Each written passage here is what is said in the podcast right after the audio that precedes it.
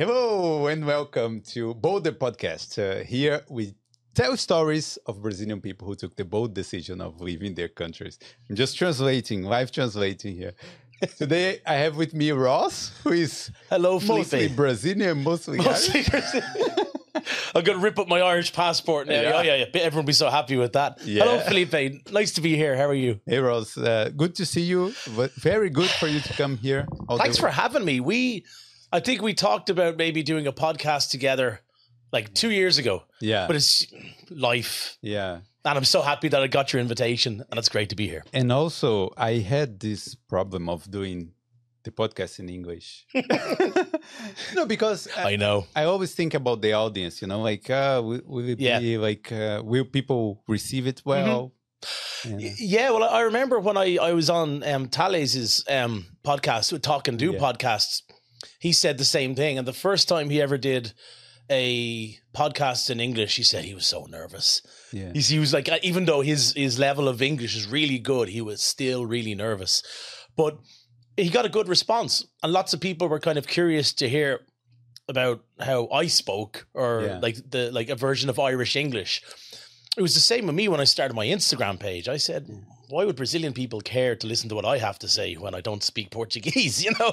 Yeah. So you never know. Nothing, nothing ventured, nothing gained. In other words, if you don't try something, you never know. But when you started your page, was it already thinking about the Brazilian audience? I, I, I was forced into starting my page. I was given no option. Yeah. My um, uh, I, had, I had two really good friends of mine, and when I started my Instagram page, I, I just had a private Instagram page, like one just to put up pictures of me and my my sisters or my best friends, or we're having beers in the pub Yeah. and On, on the beach? yeah, on the beach. Yeah, yeah, yeah, Burrow Beach. but, um, and that was my only Instagram Yeah. because I was doing videos with the guys from E Dublin from about early 2018, Yeah. and I didn't start Talk to Ross until the end of 2019. So it was almost two years. Like I just had my own private page. Because uh, there's because my, my two friends were saying to me, why don't you start a page where you're talking about Irish history because you work as a tour guide already, and maybe the people who follow you on E Dublin might be interested by that. And I said, that's weird. That that's a very niche market because so many of them are native Portuguese speakers. Why would they be interested in what I have to say in English? Sure, I might get a few followers, but I didn't think in you know in in June of 2023 that I'd be on nearly 50,000 followers without even my God. really trying. Yeah. I don't really try. I mean, I, I just put up I put up stuff and, I, and some of it goes semi-viral and that's great. You go with the algorithm. yeah.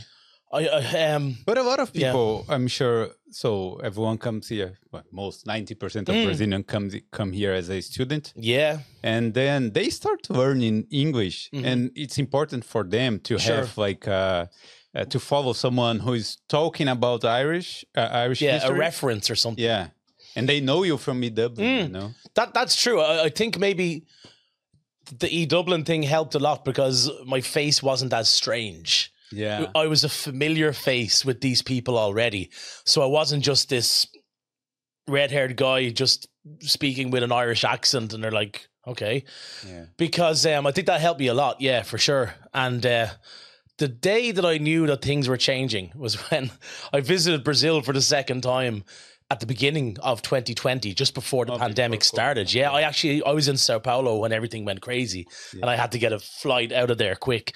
But I was in Rio Grande do Sul at one of my best friends' cities, tiny little city called Caçapava do Sul. If there's anybody watching in Caçapava do Sul today, yeah, yeah.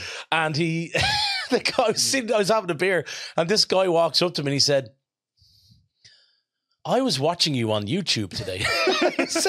And he said to me, I can understand if you're in Curitiba. I can understand if you're in Rio de Janeiro. What the f- are you doing in do Sul? so that's Yeah. when I knew that things were crazy. Wow. When I, I was in Brazil and someone in Caçapava do Sul would- was like, oh, hi. Yeah, but uh, I want to know a little bit more about Sure. how your story with Brazilians started because Yeah, no problem. must be interesting. Yeah. Yeah, it, it is kind of crazy. yeah. It's But- it's by accident. Everything's by accident. All right, good. I, I know there's some stuff there, but before we start, let me switch. I'm switch to Portuguese because I, I will do the the ads here and I, I'll try to, you know. Yeah, okay. Galera, vocês que estão. Ó, who is uh, listening to this in English? We'll come back to English uh, very soon. Galera, vocês estão escutando aí? É, eu quero pedir o like, certo? Deixa aí o like neste episódio. Se você não conhece o veio aqui por causa do Ross, aproveita e se inscreve, porque tem muitas histórias de brasileiros aqui na Irlanda e em outros países da Europa também. Quero agradecer os nossos patrocinadores que estão aqui na tela do Boulder, que são a Prática Consultoria, a Skill Ireland Training e a BIM Consulting. Então hoje eu quero destacar o apoio da Skill Ireland Training para você que veio estudar inglês aqui na Irlanda, está precisando entrar naqueles trabalhos, né, nos, nos, jobs que tem aqui na Irlanda. Então você precisa de cursos profissionalizantes aqui. É, entre em contato com a Skill Ireland Training, faça o seu curso aí de Manual Handling, o curso de Food Safety, caso você vai trabalhar num restaurante. É, então, tem vários cursos, tem mais de 20 cursos lá na Skill Ireland Training. Então, é, os, o endereço está aí, ó, no QR Code na tela, é skillireland.com. É, que mais? Quero agradecer também a Prática Consultoria para você que está vindo aqui para a Irlanda ou para 28 países aí da Europa. How many European EU countries are there? Do you know? Oh, how many countries in the European Union? Yeah. Oh, you got me there. There's 50 countries in Europe, but no, how yeah, many no. are in the European Union? I'm not too over, sure. Over 20. Over, yeah, yeah, definitely over yeah. 20. Yeah. Então, mais de 20 países aí que você pode morar com seu passaporte europeu, beleza? Então, tem as raízes italianas aí, entre em contato com a Prática Consultoria, não sabe por onde começar, e olha as informações no Instagram da Prática e assim que fechar uma consultoria, fala que veio pelo Boulder, que assim você dá essa moral para a gente também. Beleza? Quero agradecer também a BIM Consulting, para você que quer abrir uma empresa aqui na Irlanda. Ó, a gente tem. A gente falou aqui ó, de passaporte, galera que vem com passaporte, mas tem pessoas também que querem abrir uma empresa aqui na Irlanda, querem empreender. Então, é, não sabe por onde começar. É, entre em contato aí com a BIM Consulting que eles vão te ajudar aí nesse processo, porque a gente sabe que é, abrir empresa no nosso país é difícil, quando está em outro país também é muito complicado. Então, olha aí, é BIM Consulting. Os endereços estão aí na tela, o QR Code e o link na descrição. Fale sempre que veio pelo Boulder, porque assim você ajuda a gente também. hum. Ross understood everything. I almost did. Yeah. Basically, uh, yeah. The, I got the bit about food handling or the food handling, Menu food handling. handling and food safety, and Italian citizenship yeah. and passports, and I, I know that's that's that's a big thing. Yeah, uh, it's a vital thing, and I think so, uh, there's so many of my friends from Brazil who, when, when they started off on their journey here, it was intercambio and then dipping their feet in the water to see if they had any Italian blood, and then they, they started the process. And it's a pity when people want to stay, they have the skills to stay, they yeah. they work hard, mm-hmm. they do everything they can, but they can't stay because they don't have uh, you know like an EU citizenship. Yeah, exactly. And it's not it's not even like you know where there's could be an option like what they have for the USA where there's like a specialist skill or you could be sponsored by a company or something like that. Yeah. I mean, I think it's possible, but who has thousands and thousands of euros to do that, especially if you're intercambio student. You know, you, are lucky if you have a few hundred euro together some weeks yeah. rather than thousands. So it could be difficult. Paying the rent. Yeah, yeah, living. yeah, living. Drinking, you know. very important. yeah. Water. Part of the culture. Yeah, sure. Yeah, sure, We, we're learning. We are oh, yeah, absolutely. Yeah. but uh, do you, uh, Irish people, do they get uh, annoyed when we talk about the drinks, drinking and stuff? In general, in general, I don't think so. No, no I don't think so. I mean, uh, you know, as, as as much as like we, would like to try and deny it, but like we, we, alcohol was a big part of our culture for many years.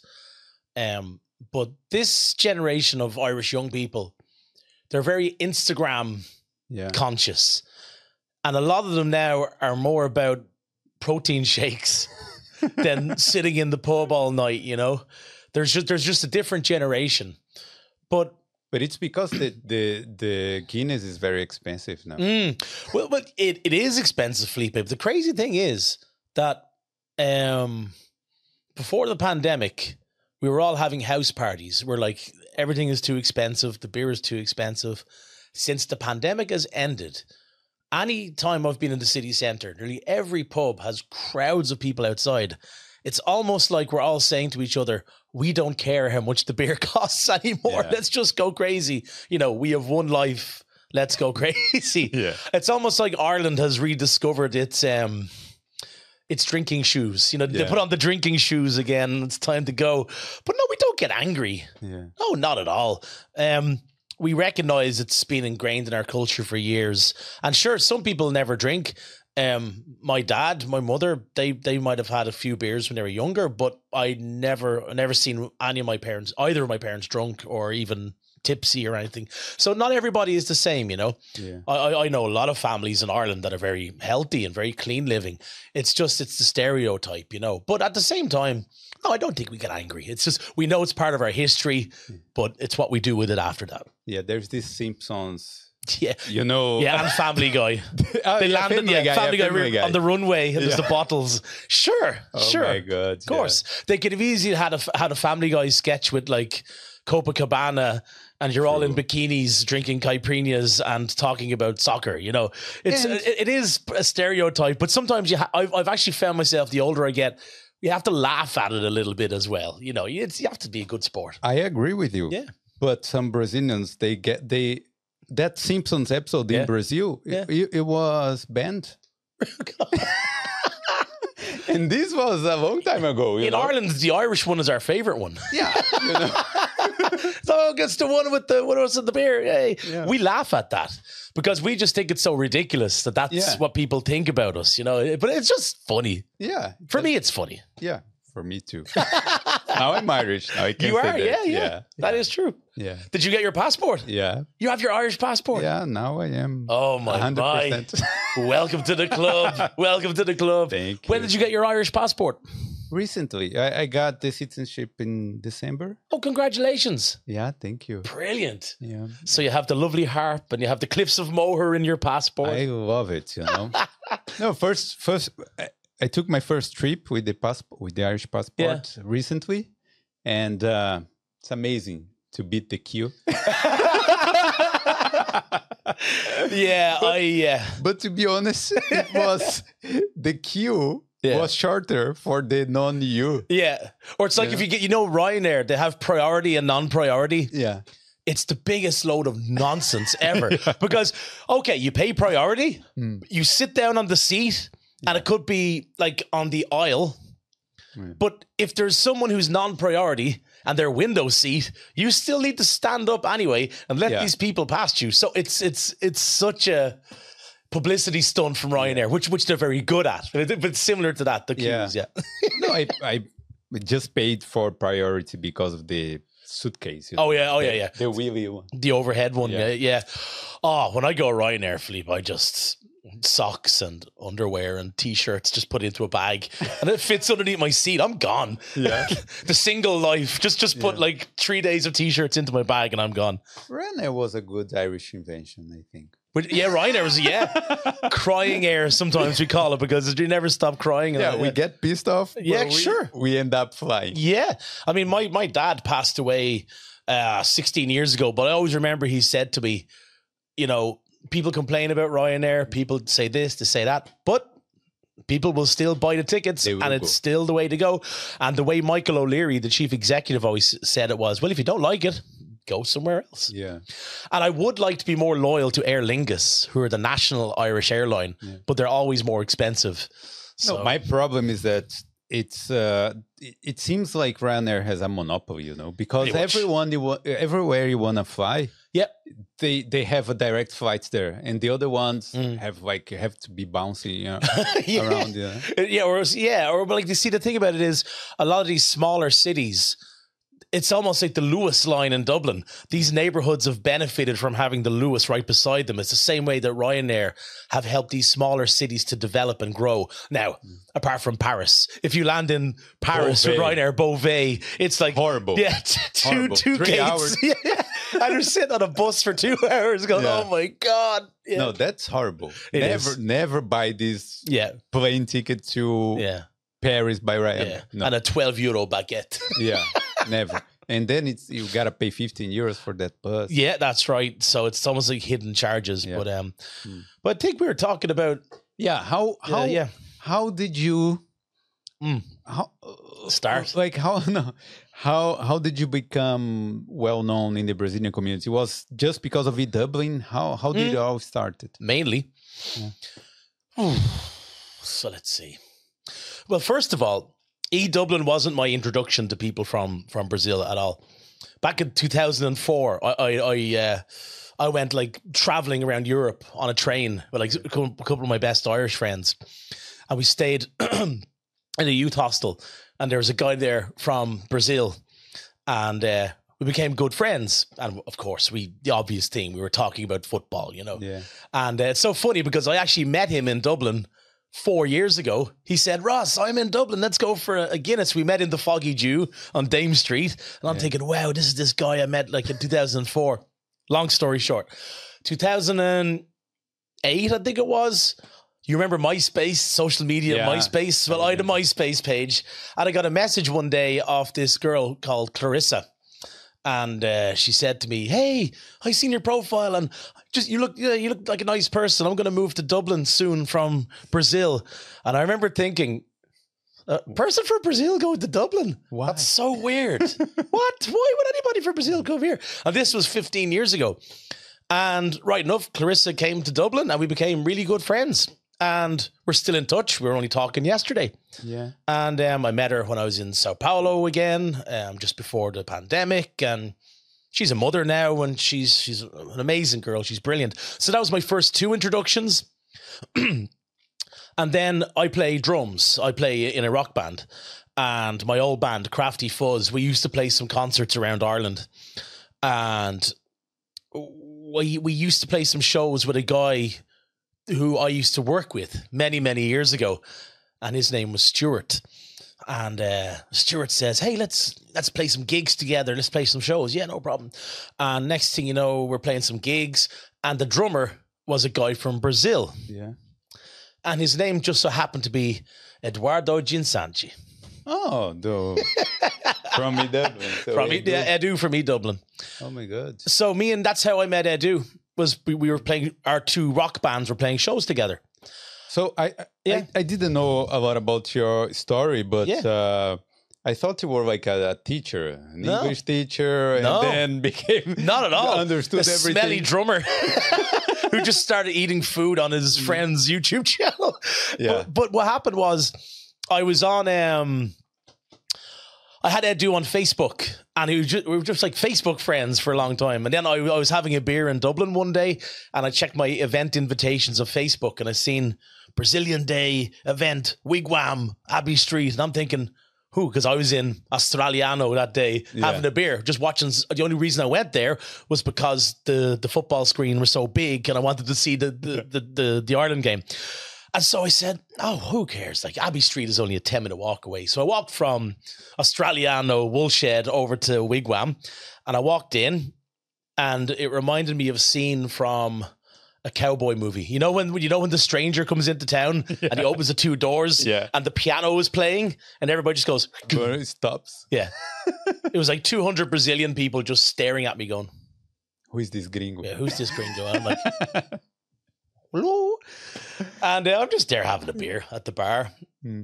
supporting my friend because Edu was up on stage and they were like doing like, you know, food competitions and beer competitions. But, but have you ever have you had you ever heard of E Dublin at the time? Um, I I heard of E Dublin because Stuart, who Edu was in a band with, said, "Oh yeah, like the Brazilian guy who's playing drums with me, like he has this YouTube channel, it's doing really well." And we put like one of our music videos on his YouTube channel, and we got like ten thousand views. Nice. And back in the day, if, Yeah. if you're in a rock band, you got ten thousand views of your music video. It was like, "Whoa, you're famous!" Yeah.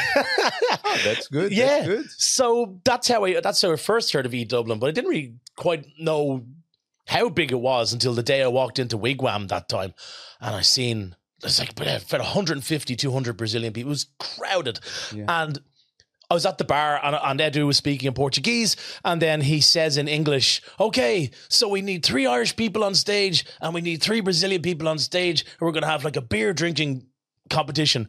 And I always remember the line, Beer drinking. "Yeah, competition? beer drinking competition." So you said I have yeah, a good yeah. chance. And I'm like, oh yeah, I'm in. and Edu's seen me at the bar, and he said, "Ross, you're Irish. Come up here." And I'm like, "Oh, you bastard!" like he put the the arrow on my face, and I'm Yeah. like, "Oh God, okay, I'm so embarrassed." So I walked up on stage, and there's three Irish people. One of them was actually um, Taran, a guy who I, I, I he plays in a band called Boy Curious. Actually, they're really really good.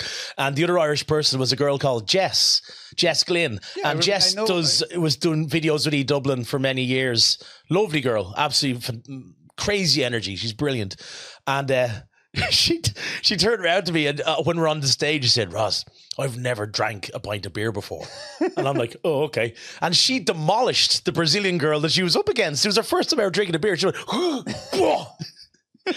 and then there was me and another guy that I was competing with. His name was Andre, and I'm still friends with him. Uh, but like we went, we drank it back at the same time, and we called it a draw. That's what we say. And then what happened was that was great. I had a good night.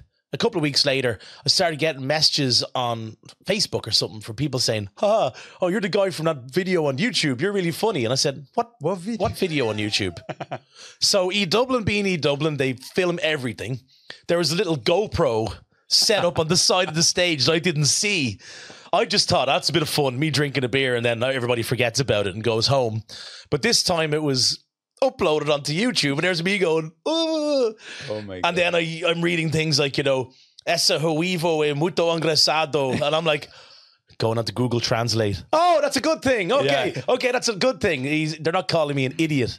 So, it's like, were you afraid before? yeah, I You're was like, I, I I was kind of, I was kind of self conscious because I'm kind of thinking you're drinking a few beers on a night out, Yeah. and you, you don't really. You don't really know 100% of all the things that go onto a video. You know? Yeah, that's. And that's what happened. And then f- nothing happened for six months. Absolutely nothing happened. And then I was invited by Matt and Edu to do a acai video Yeah. in Wigwam, and I thought again I'd be I'd be probably eating in front of an audience, but it wasn't. It was just down in the basement and, and recording it that Just way, for the video. just for the video. Yeah. And then by that stage, I'd started because of those that YouTube video from before. I started to get to know more Brazilian people actually in Dublin. And what happened was, I I knew enough Brazilian people that I was able to go to Brazil for a holiday for the very first time. And I was finishing my old job anyway. yeah. And I said, I, I, I'm in a, I need to do something new. My head has gone crazy. I, I need to do something new in my life. I'm getting really, really bored. So there was a friend of mine who lived in Curitiba. And then there's a friend of mine who lived in Rio Grande do Sul. And there's a friend of mine who lived in Rio de Janeiro. And they're like, well, you can't come to Brazil and not visit me. Well, you can't come to Brazil and not visit me. So I had somewhere to stay. And I went on a crazy adventure for like originally two months and then three months. And then when I came back home, the the the E Dublin videos really started to take off, and I was doing a new video every week. Or it's like a new video was being uploaded every single week. Man, It was Wigwam and the old Ber- Bernard Shaw and all these places, and yeah. So you spent three months in Brazil. yeah, Oh my god. I needed it. Yeah, I, I wanted an adventure, and the fact that because I was getting to know so many Brazilian people at that time, I just thought, well. They're telling me about how cool this place is, so it's time to see for myself. But do you think we normally say Brazil's cool, or we say, "Oh, Brazil's violent, Brazil's this"? and that"? Um, it's it depends on who I talk to. Some some Brazilian people will say they'll, they'll think it's like paradise and nothing is wrong. You know, oh everything is amazing. We've the best this. We've the what I've noticed with Brazilian people is they love saying the best. Yeah. I'm from the best state. yeah, Um, we have the best food. It's very competitive, a lot more than Ireland. Yeah, I you, you never hear someone from Dublin saying to someone from Galway, "Oh, we have the best Guinness," or "I'm from the best." Pl-. It's, I'm like, man, come on. No, I'm. I'm from Yeah. Bahia, Salvador. Yeah, yeah. northeast. So yeah. yeah, so we say we have the best carnival of course. in Yeah, Brazil. yeah. But that's true. yeah, yeah, yeah, yeah. You, you, I'm sure it is, but it, but but like, see, for me, maybe it's an Irish thing. yeah, Whether something's the worst or the best, it's all subjective, you know. I Uh, know, so- I know. But it, it almost kind of sounds like someone is like a salesman. It's like it's like man, it's cool, it's all good. Like I because because Brazilian people will always say to me, "What's your favorite place in Brazil?" I say, "I don't have anywhere. I love the countryside of Rio Grande do Sul. I love the fact that Florianopolis looks like a like a like a like a level from Super Mario Kart. Yeah. I, I love that Cu- uh, Curitiba is Chuvachiba, and I love that Rio de Janeiro is big, crazy load of rainforest nature and hmm. craziness in between. So I, I just love a mixture of everything. So that's what no generally Brazilian people would be different. Some would say this is the best, that's the best, or is it dangerous? It depends on who you're talking to. Same if you're talking to an Irish person about Ireland, they'll say, "Oh, I hate the place," or "Oh, I love the place," or it's it's all subjective. Yeah, sometimes people say, "Why are you here? You know, why we're not in Brazil? Like it's very sunny there, very Mm. you know, like a good weather." Yeah, but but I but I do know from from knowing you guys for many years, weather isn't enough to keep you in in a country or to maybe develop what you want to do with your life as well. That's true. You know, true. Like if if that was the case, then everybody from every person from every country with good weather would just stay where they are for the rest of their life. If that That's was the case, you That's know. true. But yeah, like uh, uh, no, but you are involved in the Mm. Brazilian community, so you understand a lot about what we go through. I do. What we A lot. yeah. every day. Like, and I'm so relaxed now. Even I remember during the pandemic, things were crazy. Like you know, like, uh, and there was lots of people who'd who'd arrived from Brazil to Ireland for the first time at the start of the pandemic, and they they never got to experience the real Ireland yet. They got to experience the the crazy Ireland. You know. Uh, but then when everything started to open up, they began to see what our country is all about. Music festivals, food festivals, road trips, um, pub culture, rock concerts, you know, uh, museums, all that good stuff. I, I'm a firm believer in, you know, the good stuff is out there. It's just up to you whether you want to be bothered to discover it for yourself. Yeah, know. but Ireland is amazing, man. Yeah. I mean, I complain. of course, a lot. I complain. sure. I complain a lot about Ireland, but Sure. I like it, you know. Of course. Otherwise, I wouldn't be living here. Yeah, like there's no no world, no no place in the world is heaven. Yeah. I mean, there'd be something wrong if we didn't complain about certain things in certain countries. Yeah. Sure. Yeah, so But uh, are you sick of trying Brazilian food? I'm sick of being asked about it. no, I'm no, definitely not. So, geez, I'll never turn down amazing food. But no, I, I'm. I, I sometimes I get a bit tired of the of the stereotype. I think there's some people who think that I wake up in the morning and I sleep in a Ordemi Progresso like duvet. and I just like listen to oh ah, yeah, oh, wah, wah, and I'm, I have like a caipirinha in the morning, and I have like a pão de queijo, and uh, I'm obsessed with Brazil. I'm really not. I love Brazil. Uh, It's it's it's my honorary second country, yeah. but I love every country. You know what I mean? It's just I always use the analogy: if E Dublin was Polish. Mm. I'd be. I would have been trying Polish food, or I would have been going. You know, it if or like uh, New Zealand or India, whatever. It just so happened that it was Brazil, but at the same time, there's a lot of connections in the last few years as well between the various people I've met. But no, I I, I don't mind eating the food. it's the um, it's the, the it's the questions. I, I used to get on my Instagram page. What's your favorite food? What's Yeah. your favorite food? What's your favorite food? And I'm like, man, I've no idea. It's just food, man. I tried everything. Everything's yeah, yeah, good. Yeah, everything's good. Yeah. Yeah, I hate everything. Yeah, yeah, yeah. My, my my quick answer is I always say to them, I just don't like hunger. Yeah, that's true. That's Yeah. true. yeah, no gusto for me. Because I, like people don't think about like when you see a travel vlogger. yeah. And then it's like, oh, this guy always travels. No, he traveled once and then he Mm. Yeah. goes back and then he traveled again. Mm. And it's the same with you. You're not like No. recording every day recording Jesus, a different no. video. I haven't recorded a reel in five weeks, you know? yeah, I'm yeah. busy. Yeah. I I- I work five days a week. Like I I got a message even on my Instagram today, and someone said to me, um, "Oh, when I come to Ireland, is it okay if I talk to you?" if you find me, Like, what the?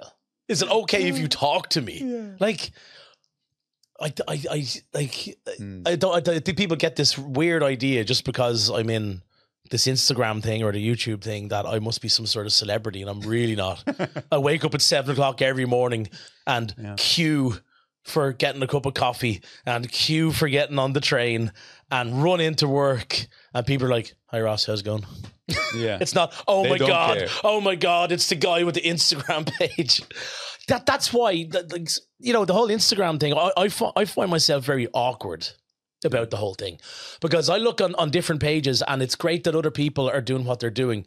And they're very much about buy this and we're going to sponsor this and guys click all these links. This is amazing. And I'm like, um, um, so Irish history, and uh, you know, I'm just not as I don't feel like a salesman. Yeah. You know, like I feel really awkward about this whole Instagram thing, but it's good. But I, I'm learning to work it in my own way, not what people expect me to be. They, they they think I'm this walking person, like walking down Grafton Street, going, "Hi guys, I'm filming here at the moment, and it's amazing. There's like flowers and there's music. Ah, you know."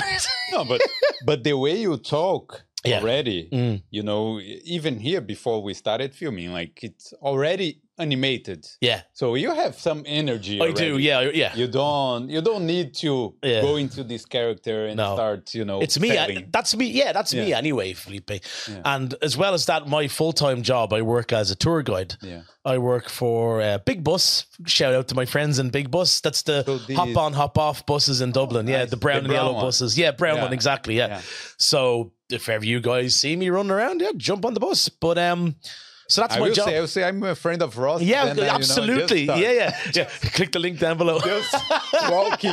yeah, yeah. But seriously, Hop yeah, on. yeah, hop on, hop Yeah. off. That's my full time job. Yeah. Like I've made zero euro from all this internet stuff. Like you know, um. So, But it's but it's fun. yeah. It is but you, you like doing it. I, I do like doing it when I have the energy to do it. Yeah, I, I actually do like doing it. Yeah. But, but I'm just not one of those people where it's, oh, people haven't seen my face for two days. I better start talking into Yeah. the camera for like three minutes, just talking about a bunch of bull, you know? Yeah. I do like doing it, but like my, my page has changed a lot as well. It, it was very much geared. Like my very first reels just had Portuguese subtitles Yeah. because it was for like a Brazilian audience, as my as my friends wanted me to do. But I uh, slowly but surely I started to realize that there was other people that were moving to Ireland as well that were that were interested in my. It wasn't just for Brazilian people. It was like I just um noticed that like I got a photograph. I, I stopped for a photograph on Saturday. There's uh, a guy from Spain and uh, two girls from Spain. And they're like, "Oh, you're Ross from the thing." And I'm thinking, "Wow, someone from Spain stopping me for to get a, a selfie like that? That's Yeah. really nice." But it's good. It's it's You- you- wonderful. You, lots of people from India as well are following me. Like lots of people who are working in IT now in India. They're now working, living in Dublin, and they're wanting to find out more about Irish life, and they're following me too. And um, no, it, it is. It's really nice that way because when I first started the whole thing, there's a lot of misinformation about Ireland, or, or just too much of a sales pitch about Ireland. It was all about the Temple Bar pub Mhm. and the Cliffs of Moher and Guinness Storehouse. yeah, Guinness Storehouse and slow motion pictures of people like cheers and like with shamrocks and they're like Yeah. And it's very it's a it's a lovely, bright, Yeah, lovely yeah. day, you know. Yeah. No no, no clouds. rain and there's in the Oh. background and I'm like yeah guys but you know our history Do you remember that there was this leprechaun on the St. Pet uh, in uh, Trinity College, in front of Trinity College? yeah I remember yeah This guy is not there anymore. He's he's I, gone. I forgot about him now until you you, you mentioned him shit Mr. Leprechaun man are you out there hello yeah. yeah yeah. I forgot about him.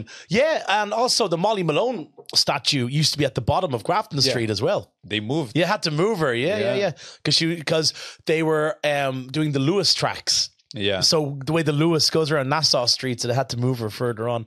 Yeah. But um, yeah, no, it's interesting, man. It's an interesting existence. Yeah, you, you see, I'm here for 12 years and uh, Yeah.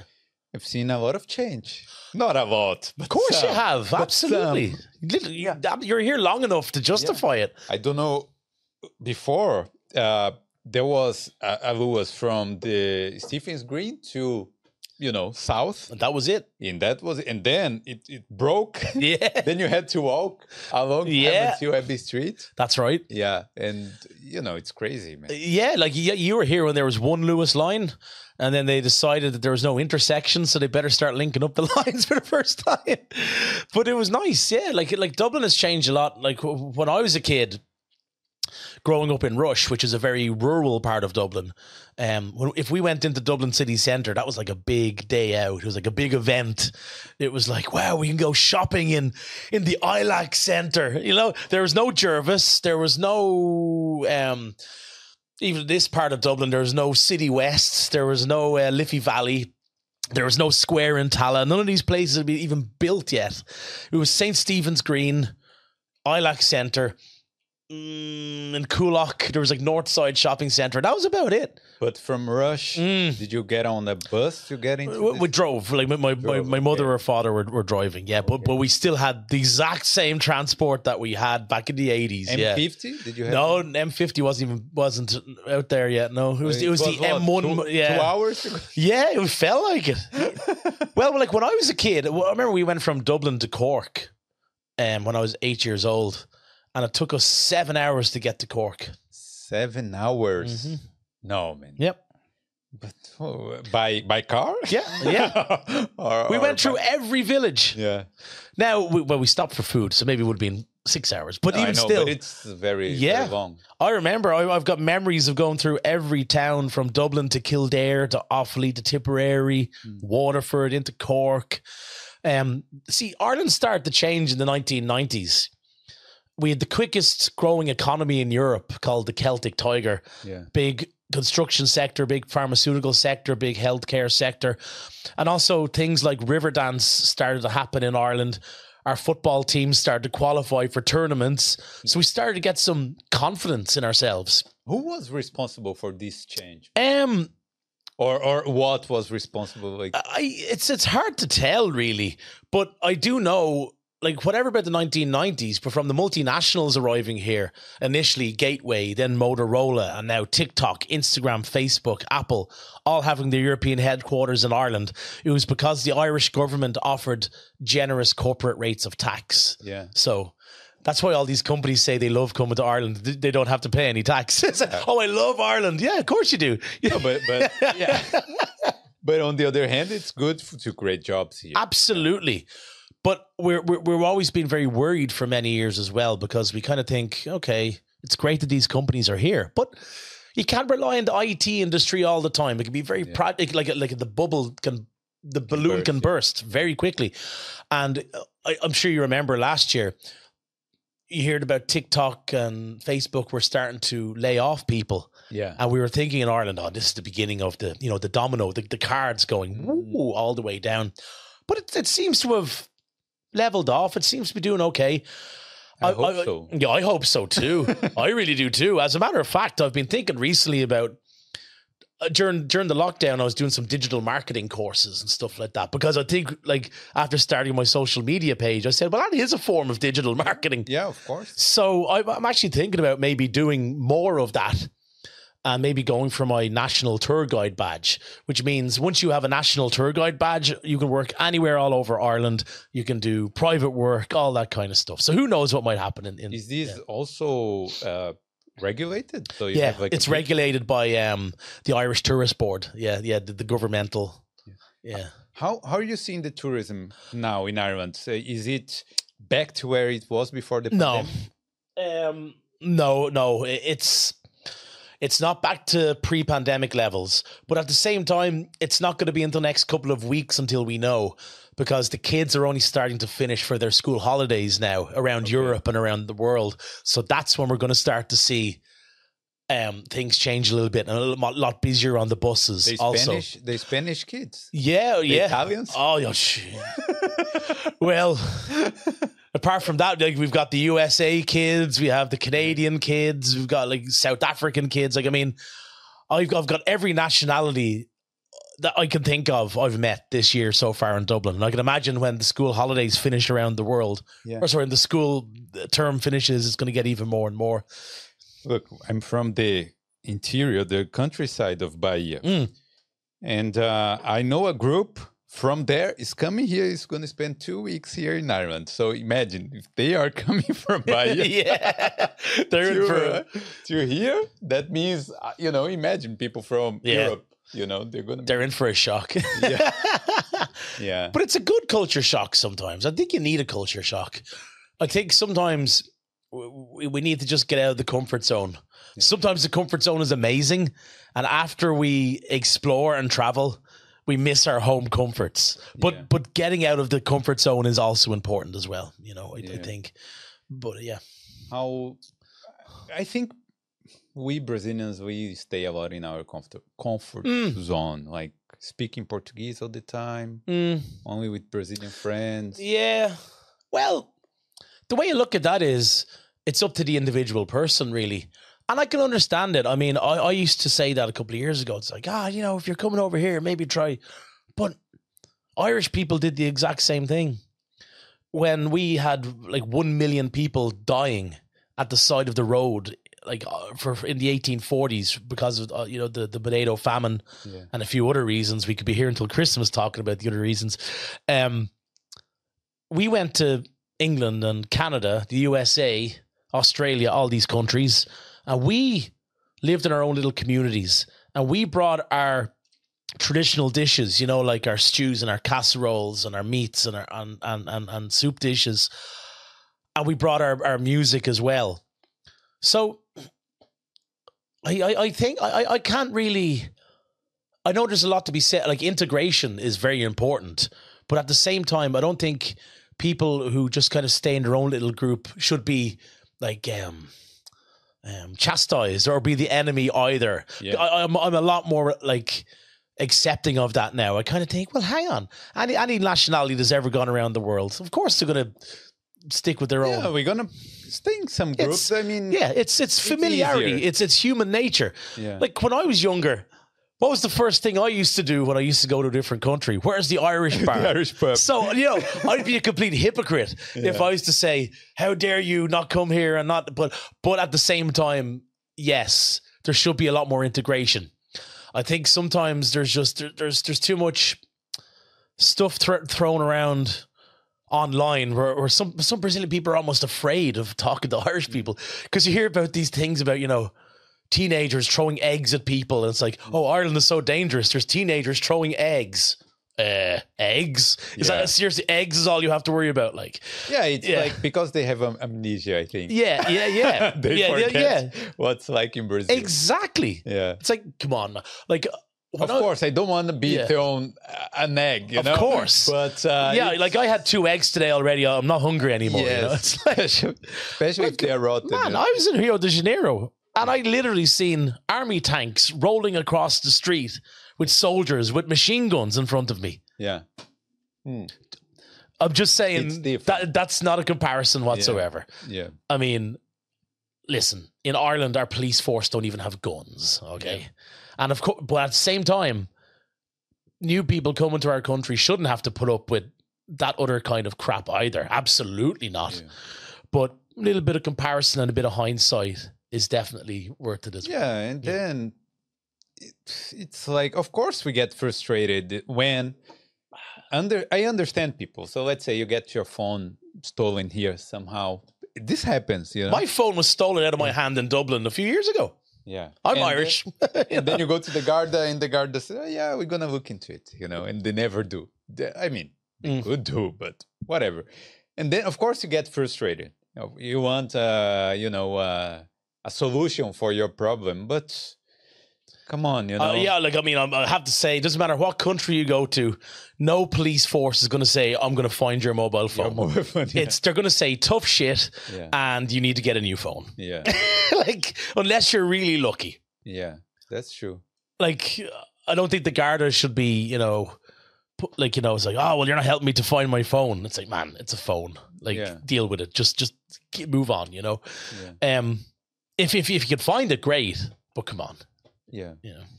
And also, like sometimes people track the phone, and it's like in this big apartment complex, and they're Oh like, yeah, yeah, because you're going to get yeah, get in there.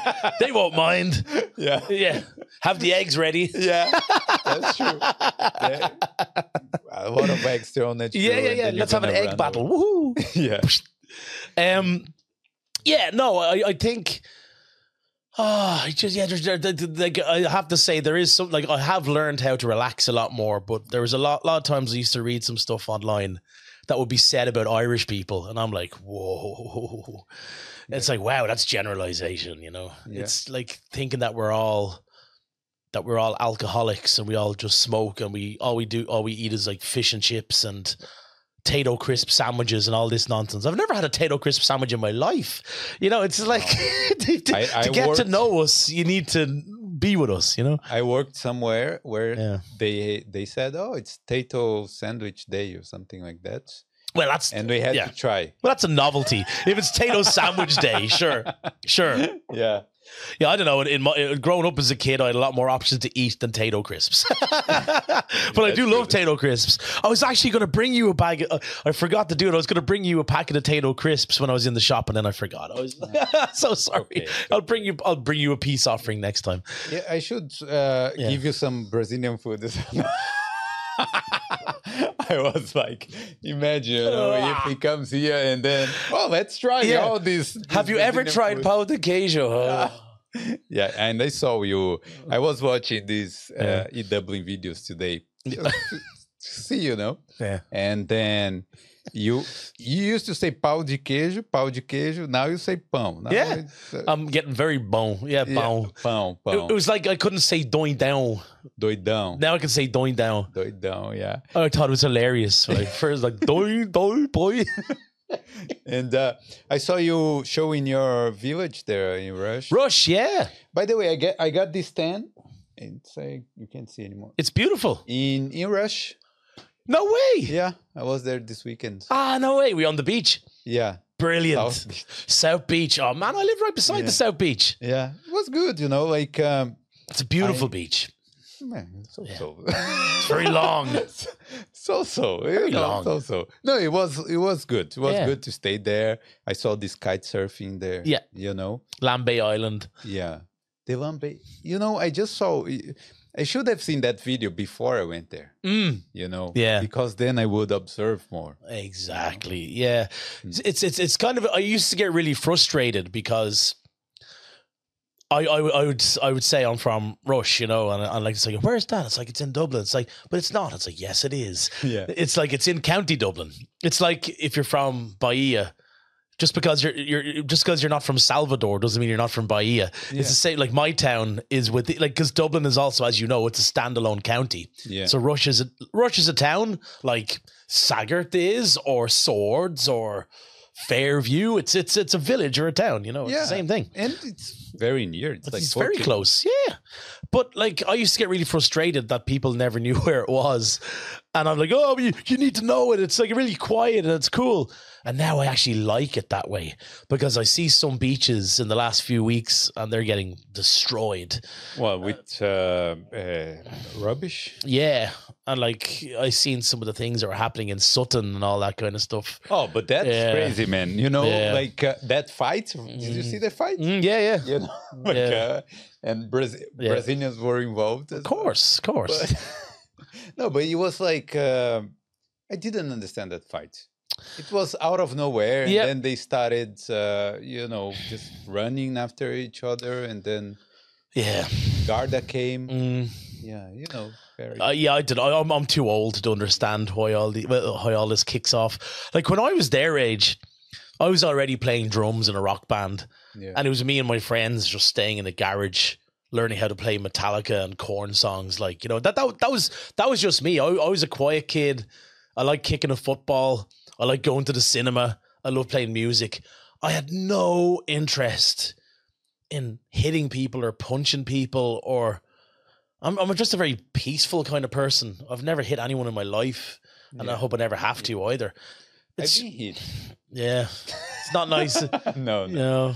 Actually, I've been hit only in my belly. Oh, once. okay. Yeah, when I was a kid. Oh, okay. Yeah, but but you are a countryside kid. I am a countryside At- kid. At the yeah. same time, it's Dublin, but I- you know. exactly, it's the countryside of Dublin. Exactly.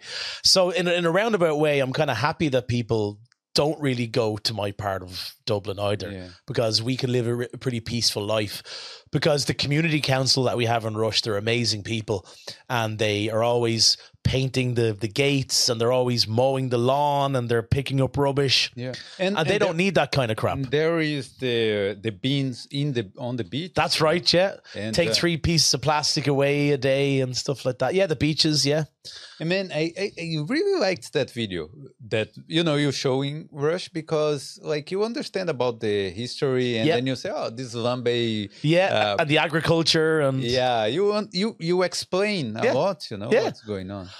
it was an honor to do it. It was really cool because Ma, for me, Dublin at that stage, she was living in Rush actually for a little while, and her idea was, well, I'm living here, but I know don't know anything about the place, so let's tell the people on E Dublin about it. And uh, it was a really good response, and a lot of Irish people were sharing that video as well.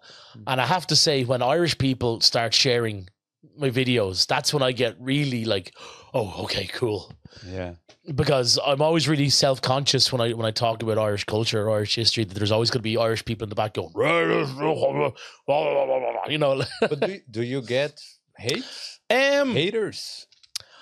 not so much haters, no, no. Um, I would get like I, I'd get one or two Irish people who like comment on some of my reels and tell me that like what I'm talking about is wrong. But when in actual fact, if you go onto Wikipedia or pick up a book, I'm actually right. Yeah, um I I made a reel a couple of months ago where um I was talking about the Wellington Monument in the Phoenix Park, the the, the big uh, monument there. And I was talking about that it was built by a man from Dublin called Arthur Wellesley, and he was the Duke of Wellington who defeated Napoleon at the Battle of Waterloo, and that's why it was built. And I'm just giving the history about it. And not on Instagram, because on Instagram, the, the, it's a much friendlier people. But on TikTok, yeah. fuck it. I uploaded it, and there's these Irish people calling me like uh, there's there's there's a sl- there's a slang phrase in Ireland called a West Brit. So like British, like Brit is slang for someone who's from Britain, Yeah, and sometimes. Sometimes people from Dublin are called West Brits because they're they're, they're seeing that their, their way of life is maybe a little bit More more, like England. sympathetic to England than the rest of Ireland. yeah. So like these these guys calling me a West Brit because I was explaining about a, a fucking monument in the middle of the Phoenix Park, you know. But were you pro Britain No, in this? not at all. I was just I was just explaining the history. Uh, There's there's there's just there's a set of Irish guys out there where if you're not talking about the Wolfe Tones and the 1916 Rising 24/7 then you're just a plastic paddy, a, a watered down Irish version of yourself, like you know, Yeah. which is absolute nonsense. Because to understand history and to appreciate history, you have to talk about every kind of strand of history. Mm. It's it's all very convenient for people to just focus in on one strand of history, and they'd be surprised from some of the things they might read about their so-called heroes, Yeah. how where some of their sympathies lay in the past as well. But no, wouldn't get haters at all. Actually, But- um, no How did you get interested in, history? in history. So when I was a kid, I was when I was eight years old, they assessed my reading ability, and they and, and my parents were told that I had the reading ability of an adult.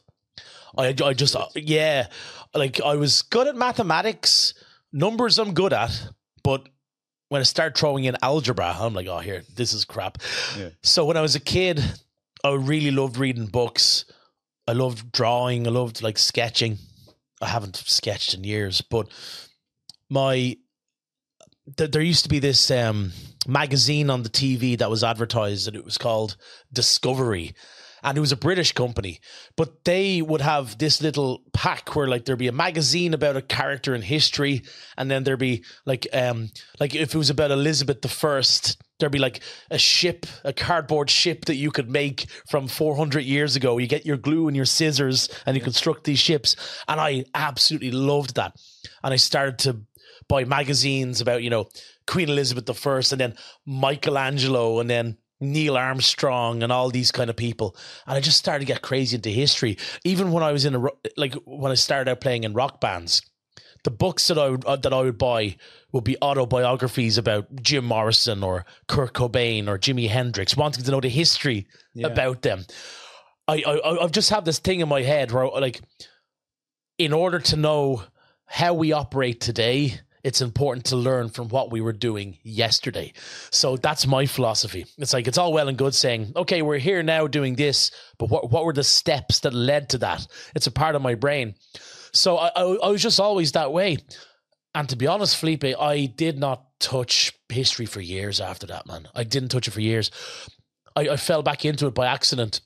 I had a job about eight years ago where they asked me to uh, work as a tour guide in, in, a, in a historical house near my near Rush, in a place called Donabate. It's called Newbridge House and Farm. If you guys are watching, get out there. Out of It's- the blue, It's said, yeah. Well, what happened was there's a little story behind it. So I hope everyone over is over 18 watching this, or if they're not, Probably. They, maybe they probably all believe in a, a, a magical man at Christmas time. Yeah. So if there's any children in the room watching this on YouTube, guys, Probably. I'm going to give you three, two, one, three, two, one. So Santa Claus. Yeah. My uncle got a job as Santa Claus inside this historical house. Yeah. I thought you were gonna say it yeah, you. it's actually me. Yeah, my uncle got a job as Santa Claus in this historical house, Mm. and uh, it turned out they needed another Santa Claus because Yeah. things were getting busy. Yeah. So I got a job as Santa Claus, and then the guy, Oh the manager, God. said, "Hey, you're really good with people. Do you want to go and uh, and uh, work as a tour guide with us full time?" I was like, "Yeah, okay, cool, all right." and uh, that's what reignited my passion again. Yeah. Learning about these people from 300 years ago, and then Well, just researching and researching. What's the name of this place? Uh, it's called Newbridge House and Farm. Newbridge House and Farm. It's in Donabate in I County Dublin. It's beautiful. It's the second largest park in, in Dublin, apart from the Phoenix Park. It's huge. Really? Yeah, it's 360 acres. Are there deers in there? There is deers actually, yeah, and there's um, also a big farm where you really get to see like there's all sorts of ducks and sheep and lambs and rare breeds of of cows and all this stuff. Oh, it's beautiful. Do we have to pay to get in? Y- yeah, there's a little I'm yeah. not going. Cheapskate. I can tell them, hey, I worked there five years ago. I get Felipe, let, let him jump over the gate. But um, Okay, so it's yeah. well worth it. So it was, it was as an adult in my thirties, it From started Santa again Claus? from Santa Claus to tour guide to researching about my tour script to just being really, really like because it, it kind of coincided with the E Dublin thing. All this, I got that job around the same time as the E Dublin thing, so I kind of thought, wow, I'm starting to get back into history, and I'm I'm, on, I'm online and I'm looking and going, there's not a lot of actual facts about Irish history for people who are coming here. Yeah. But I've noticed in the last couple of years that the Brazilian pages on Instagram they've actually changed a little bit, and there's a, there's a good few of them have thrown in some of the things. I'm, I'm not saying oh I'm responsible, but certainly. Uh, like I, I might have been a little bit responsible for certain bits of, of like of pages changing where they're talking about facts about Ireland or did you know about this part of Irish history? Did you know about that part of Irish history? And that's much better because when I first started doing it, it was all about teenagers in tracksuits and eggs and Cliffs of Moher and Temple Bar, and that was it. Yeah. But uh, Irish history is so rich, man. Huge man. So, like, uh, from the Vikings, crazy people. Let, let's be honest. of course. Because today, nowadays, it's hard to be in Ireland. Let's say in December, it's hard to be, to be in. Ireland. Imagine how many thousand years ago Yeah. these guys came here and said, oh, you know, it's a good place here. Let me just settle down here. Well, it was colder in Scandinavia where they came That's from. true. It was like a Ireland was for them. warmer for them. yeah. And you also have to remember if if you're from a period of history where um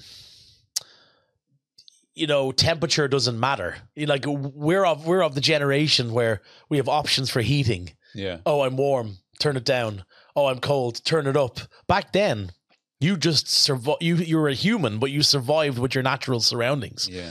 you wore like cow skin. You you you, you made fires. You know, Yeah. you, you didn't think about how warm or cold it was. You know, No, you you you you do something to change this environment Yeah. to make it better. yeah, At the time. and they did. Yeah. Well, the Vikings were the first modern settlement of of of uh, of, of Ireland. But w- there were people before. of the course, there was. Yeah, there was. There was. Yeah, there was. There was Irish people, um, stretching back to oh, like 5,000, 6,000 years ago. I mean, the Ice Age um, was here about 10,000 years ago. And when the Ice Age, you know, when that started to thaw away after a few thousands of years, um, you know, after it thawed, like after, after the Ice Age thawed away, Ireland was its own separate island entity. But before that, there was sufficient amount of ice between what's now modern Ireland and modern Great Britain or the UK to cross. People could Yeah, cross. you could cross over these these ice sheets. Yeah, yeah. So you could you could walk over to Ireland, Oh my and then over time it started to melt. Uh, but these people and their generations were there anyway. Yeah. And they say a lot of the time, you know, when people always talk about Irish people, it's like the red hair. Believe it or not, they say that the origin of red hair comes from northern Portugal and northern Spain, the the, the Galicia area of northern Spain and northern Portugal. I think it's Oviedo and state, but um, because when people think about Spain, they think about dark hair, they think about dark skin, Yeah. but you have to remember, um, modern day Spain was um was um was invaded by uh, Muslims from Yes. from the Middle East, That's and that's the people that settled in Spain. So a lot of those people with the dark features descend from the Muslims from the Middle East. So the people who are, I, and I've I've met people from Spain with freckles and blonde hair and red hair and more direct descendants of them, and also I I, I love. I did a DNA test a couple of years ago to see where I'm from, my ethnicity, and I lo- I'm fascinated by all that stuff. And there's some Irish people that have shown up on their DNA results, and it'll say, you know, 84% Irish, 7% Scottish, but and then there'll be a little percentage saying Iberian Peninsula. The hmm. Iberian Peninsula, of course, is there by Spain and Portugal. so, the so there's red still hair- a little, yeah, yeah, Yeah. That's what they say. But it, it, it, it's amazing, man. How how people could survive at this time? Like, of course, you know, Yeah. the weather. Yeah, i- it's yeah, as you're saying, people adapt. yeah, that, know? yeah. They were human. Yeah. But it's like, why would I build a castle to protect this land? Like in Newgrange, yeah. Uh, I, I this monument, the, not a monument, this, this, Yeah. this construction there, this Mhm. building there, it's there for five thousand years, Yep, At- three thousand five hundred BC. Yeah, as old as the pyramids. One, Or- yeah. It's it's. I think it's. I think it's either five hundred years older than the pyramids or one hundred years. But it's one hundred years of Stonehenge. One one hundred years older than Stonehenge. I'm taking five hundred than than the pyramids. Yeah, something like that. and the the stones they didn't It's come not. from that region. Yeah, it's not natural. It's not native to that area. It's it's it's it's granite stone, which is the nearest from where we are is in the Wicklow Mountains, and then the other side is up towards like Carlingford or the Mourne Mountains in County Down. Yeah. So they had to bring these stones over many many years, um, by river. by river.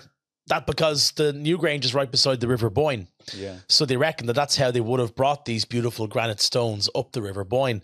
And also, if you you know the um, so so so the um the river next door to it is called the River Boyne, and a lot of our place names in Ireland get its origin from the original Irish place name. So Dublin was Dublin, Cork was Corkig, Galway was Galway, Belfast Belfirsta. Same with the rivers. So the River Boyne, its original name well, it, or sorry, its name in Irish is Boyne, Boyne, and uh, the Irish word for a cow is bow, B O, father, the little accent above the O. That's, that's why that burger place is Bobo. Yeah, bobos, cow cows, yeah, yeah. bring some water for Aye. please. Yeah. Uh, yeah. So So, Bobo, co- yeah. cow, cow. Yeah. and also they say because the guys that were building Newgrange, they were observing the stars, which was then called the Milky Way, Yeah. and cows, milk, bow, boinia, boyne. Oh no. That's interesting. So The Milky Way, yeah, bow, yeah, cow, milk, what comes from a cow. Yeah, and what's the Irish word for milk? Bonya. Bonya. So bow, boinia, bonya, Milky Way. Yeah. So that's where they say the, So the- way, what's way?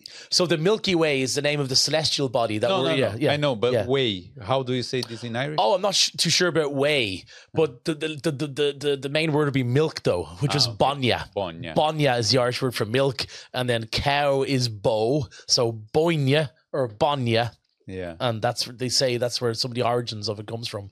Nice. Very cool. Yeah. Yeah. Okay. We have sparkling water. We have That- sparkling uh, water. That is fantastic. Yeah. Absolutely. so that's that's fine. That is no problem. Water's good. Yeah. Yeah. So Newgrange is fascinating. I could spend every day No. up there. I recommend for people who are watching this in Ireland, Yep. go to Newgrange. It's uh, it's an amazing drive as well. And besides that, there is this uh, extraterrestrial things there. Oh yeah. the circles. yeah, the circles Yeah. there. The, They say some of that was down to hallucinogenics. no, but tell me, wh- wh- what's the explanation for that? We'll never know.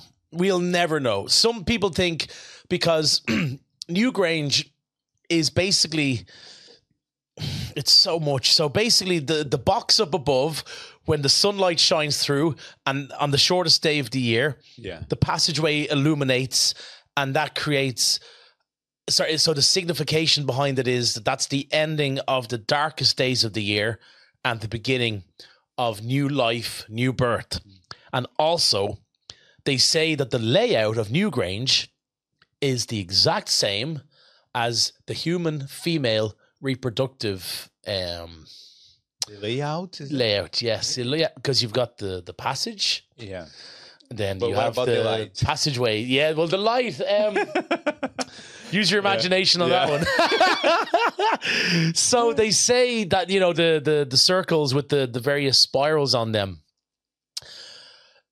That signifies potentially rebirth or the eternal circle of life, which which coincides with this conversation of potentially Newgrange looking like a reproductive Yes. map of the female anatomy.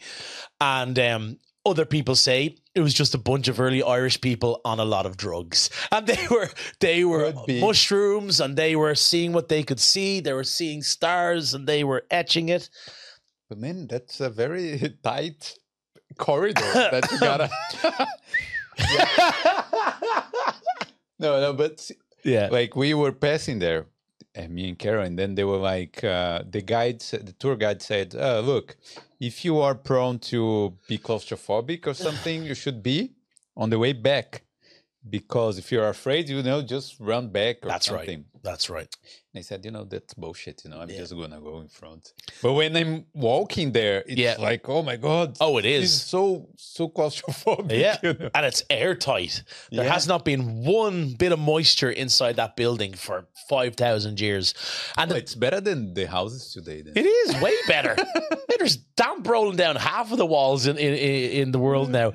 But the thing about Newgrange as well, Felipe, is it's only the, the tip of the iceberg.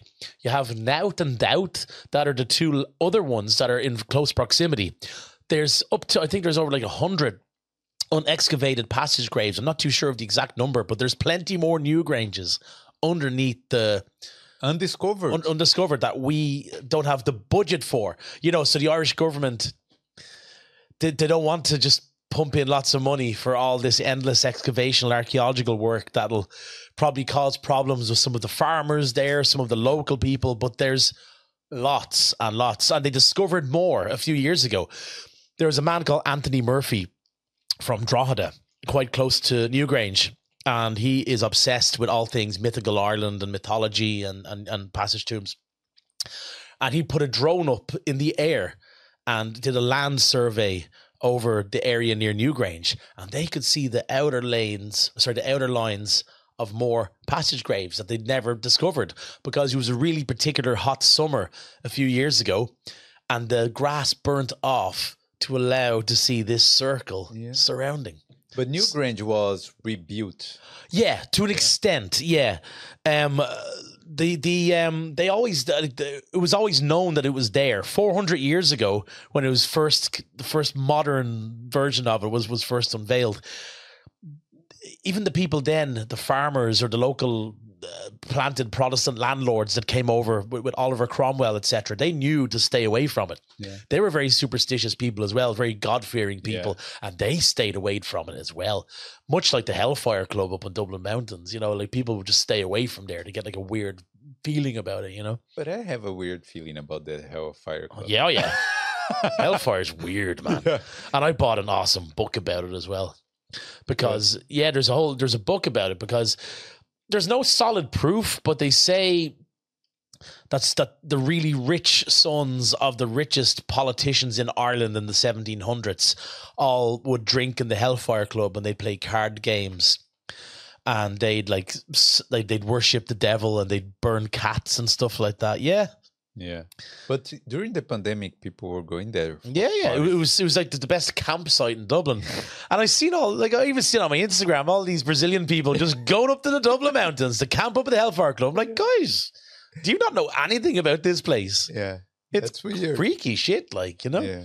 Imagine. And then something happens, and then it's like, oh, Yeah, we shouldn't be it's there. it's like the it's like the Dublin version of Blair Witch Project. You know, it's like True.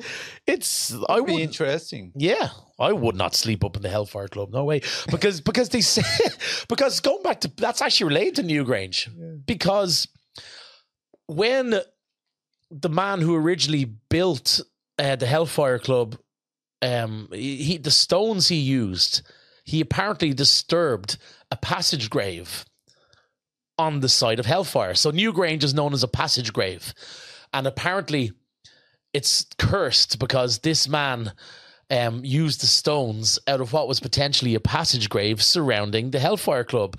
So it would be almost like taking bricks from Newgrange and building a stone structure a few hundred years ago. Yeah.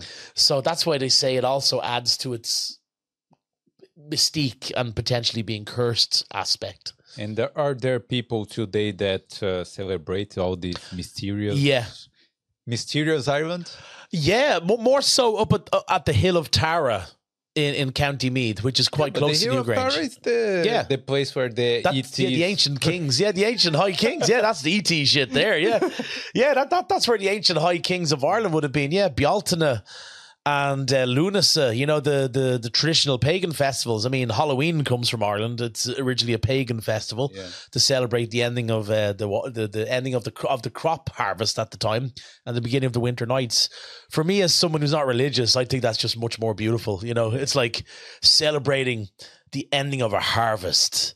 You know, and then getting into your your your winter nights. You know, What, what parts of Halloween today that we think it's fun Yeah. were like really dark shit before? Like, did, did they really burn uh, the witches and all Um, these things? not so much for Halloween. Witches kind of came more part of Halloween after it went to the USA.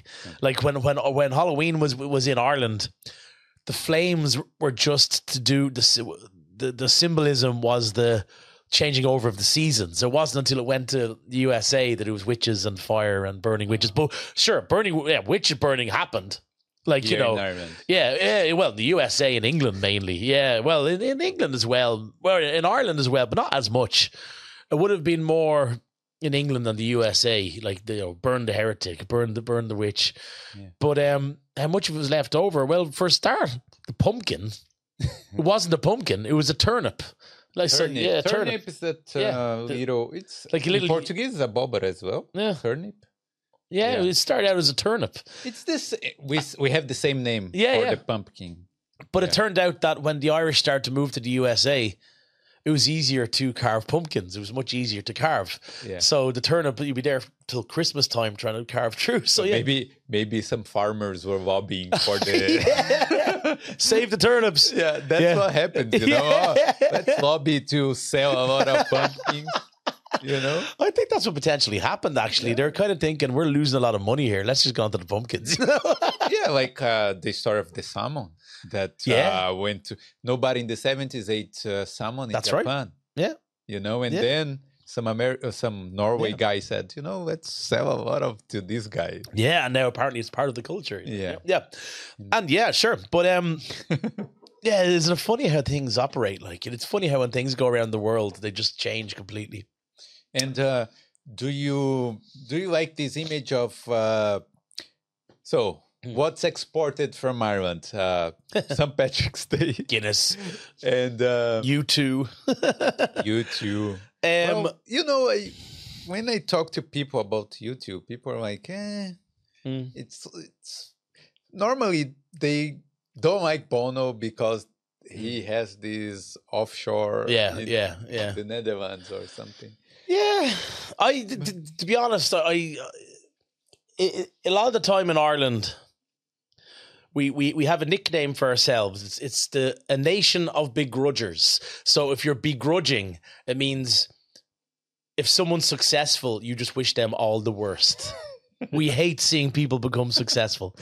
We have this in Brazil. as Yeah, well. yeah. I, I think you do actually. Yeah, I think we're very similar in that way. For me personally, the whole U2 thing, I don't mind. Like, who Oh, cares? that, that big house that he has there. Oh yeah, yeah, I'm gonna get that Dog. bastard. Yeah, yeah, yeah, yeah. I'm gonna kill, I'm gonna kill him. Yeah, yeah, yeah. You know, I actually passed by that uh, by Bono's house Yeah. a few times, and and then I forgot I f- forgot where it is now. And then I, I tried to go back there to Mm. check, and then I don't know. You forget. And then I- I think it's Enya's house that has this big. Yeah. uh, She has a big castle, yeah. and apparently, like, she has like people working there as staff, and they're supposed to sign a disclaimer of privacy and all this kind of stuff. It's very extravagant. Yeah, That, uh, very eyes wide shut kind of thing going on, you know, like uh, blindfolds and yeah, but she know. lives there. she Like, does, she, yeah. She stays there most of the year. She does, yeah. She's a very private person, and yeah, very private. Yeah. Like um, her sister um, Moya is in an Irish folk group called Clannad. and Moya would be a lot more. She would do a lot more interviews, and she'd be a lot more spoken. But Enya was always very quiet. Yeah, yeah. but it's you know Yeah. I mean, it's I, I just think that yeah I just go back to the whole U2 thing. It's just way back in the eighties and the nineties, like in Ireland, everyone was so proud of them. They were like yeah. they're like you know we're we're such a small country, we don't have anything, and this is what we have to hold Our on to. hero. Yeah, our hero. But now that things have moved on a bit in the last thirty years. And also, like, uh, pe- like the younger generation have come through in Ireland. U2 means a, a lot less to them Yeah.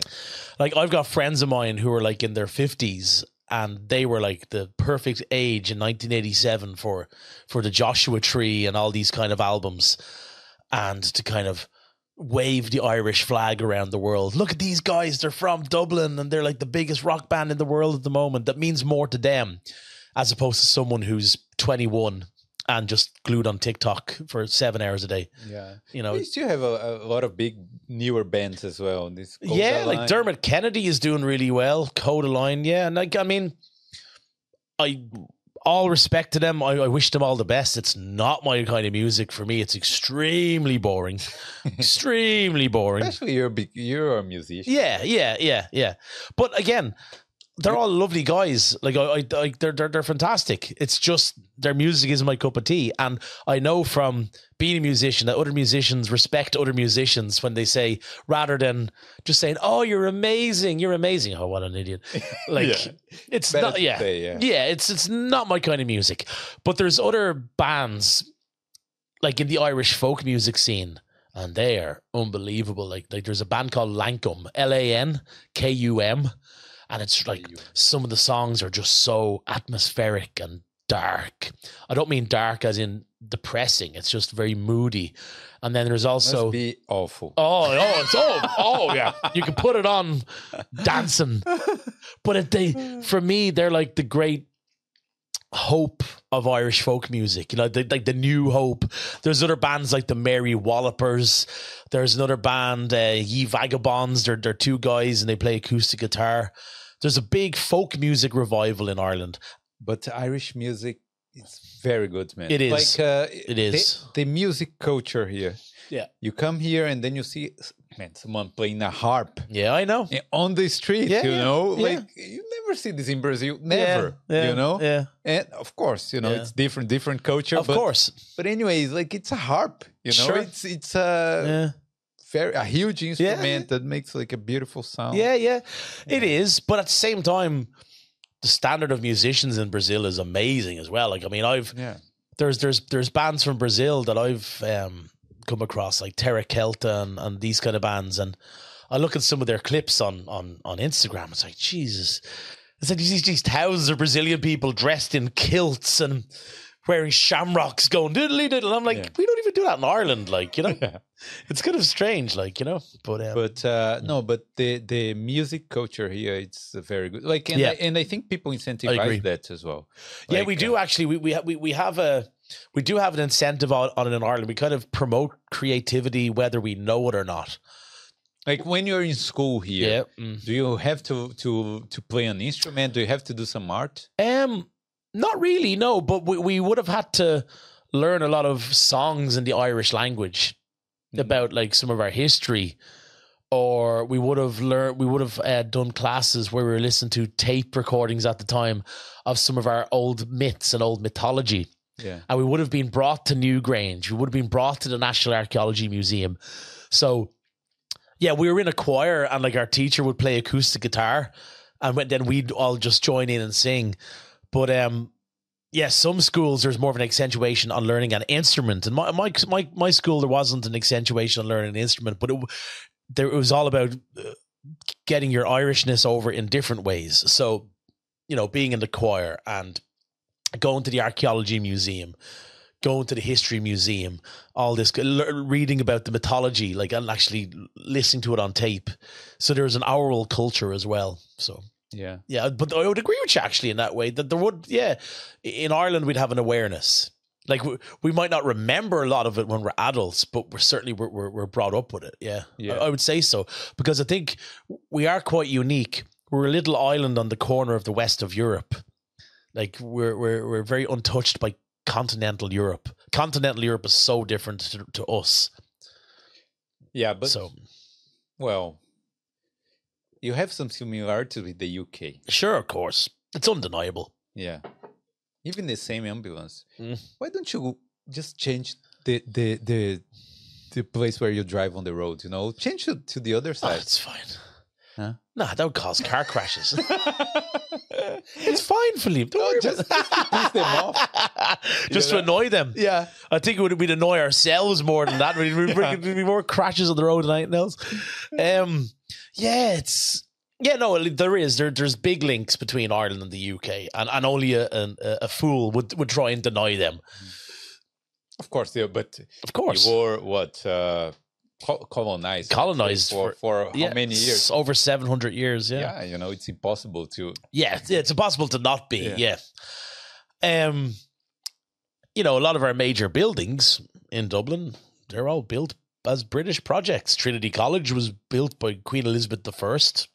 Yeah. Dublin Castle, King John of England. Okay. Um, the set the, the Bank of Ireland and College Green.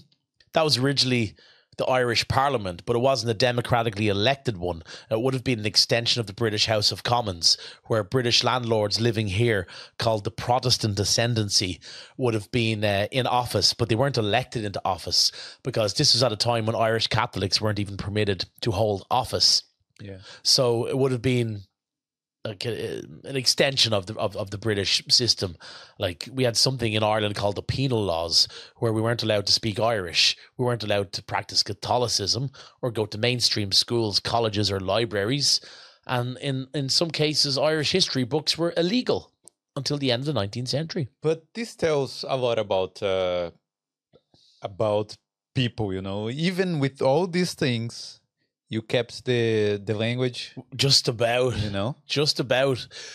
And uh Yeah, I know it's probably gonna die someday because no one's Mm. speaking anymore, you know. Well, it's But- actually it's actually never been better for the, for the first time in many years because with the internet, I've noticed that there's a lot more teenagers, um, and and and younger people who've a little bit more Irish because in the last fifteen years we started to establish something in Ireland called Gaelscoil, which literally means Irish school, and that's where, um, how can I say. You can um you, you learn most of your languages through the med sorry you, you learn most of your subjects through the medium of the Irish language. So whether it's mathematics or history or geography, you're learning it through the Irish language. Like I remember in my old job, um, we used to have school tours come in. There'd be six year old kids and they'd be talking to each other in perfect Irish. Yeah. So yeah, I mean It's getting better. it's getting, better. And the problem with, with, with a lot of the time is w- w- in Ireland is we're, we're too shy or embarrassed to even try. Yeah, Or we're too, or we're too, it's like, oh, listen, I'm not in the Irish language frame of mind. I'm in the English frame of mind. But sometimes after a few beers, one or two of my friends, like not all of them, yeah. like we'll speak a bit of Irish together. the problem of the Irish language is that it's impossible to read. it's like you read and then you pronounce everything in the in a crazy way. Yeah, yeah. know, and then, Yeah. Uh, yeah, yeah, it's hard. Yeah. Yeah, it, it is hard, but you know, all, all hope is not lost. It's it's not as bad as it used to be. I think it's going through a little bit of a resurgence. Now, I'm not. No, no, no one's going to be walking down O'Connell Street in the next ten years, just screaming at each other in Irish. Definitely not. I think the damage has been done. What about the Aran Island? The Aran Islands, it's actually pretty good. Yeah, Yeah, like when I went to the Aran Islands a couple of times, I I had no option but to speak Irish. They they almost encouraged it to speak Irish. Yeah. So I have. I, uh, I was forced to to make my mistakes again. You know, all the road signs like so on the mainland of Ireland, it's bilingual, but in the Aran Islands, it's only in Irish. Hmm. Um, like yeah, I have to be there. Oh, it's It's a amazing. beautiful place. It's f- absolutely gorgeous. If if you go to Inishmore, that's the main island, and there's a town there called Kilronan. As soon as you get off, there's like if you get the the boat over, um, there's like a place where you can rent bicycles for like twenty euro or something. You rent out the bicycle for a day, off you go. There's a hotel over on the right hand side. Um, and there's also what's called Dún Aonghasa, which means Engus's fort. And it's one of the highest sea cliffs in Europe at the back of the island. And Red Bull would do some of their, their gliding and their parachute and all that stuff yeah. from that, that island. So Aran Islands is absolutely fantastic. But I remember when I did land there, like if you didn't have any Irish, that's fine. But if they were speaking in Irish, I was picking up the opportunity of being brave enough to to speak a bit. Yeah, Yeah. Like Oh, your Irish must be. it's okay. It's it's not amazing. It's not fluent. My my my tenses are terrible, but you know, it, I I try. If you don't try, you're never going to succeed. Um, like I remember when I went to, to check in for a hotel, and they weren't sure if they had some rooms available. I was able to like talk to him in Irish about the rooms, and he'd say things like, you know, uh, I'll um, Myra on Willain Shomra Agat, which means Mary, have you got any rooms available? You know, so I can understand that stuff. You know, I hope you're saying you, you actually. I did, yeah, yeah, yeah, yeah, I did, yeah, I did, made that. Yeah, Woo. Yeah. it's all good. Could be something completely. Yeah, yeah, crazy. I, I could have said, you know, like you know, you smell, and and, and my, my feet are smelly, and my armpits are really nice too. But I don't know. But um, basically, I'm a firm believer in,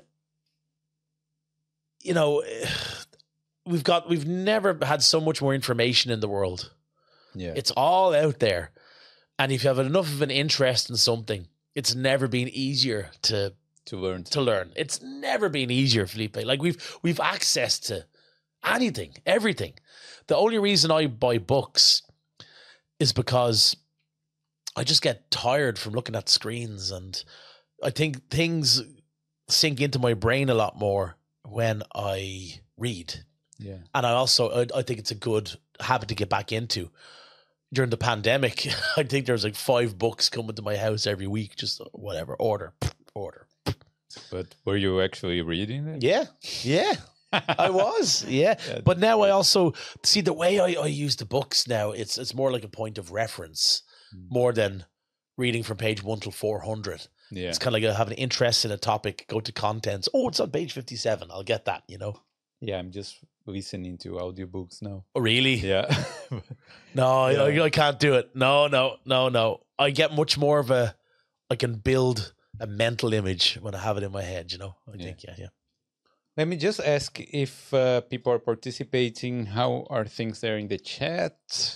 Yeah. Did Did people like to to learn more about uh, Ross's story? I, I can completely understand if you don't.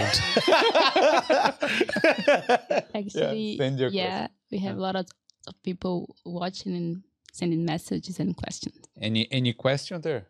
Yeah. First, there is a super chat from Mariam. Oh, Marião. Marião sent a super chat.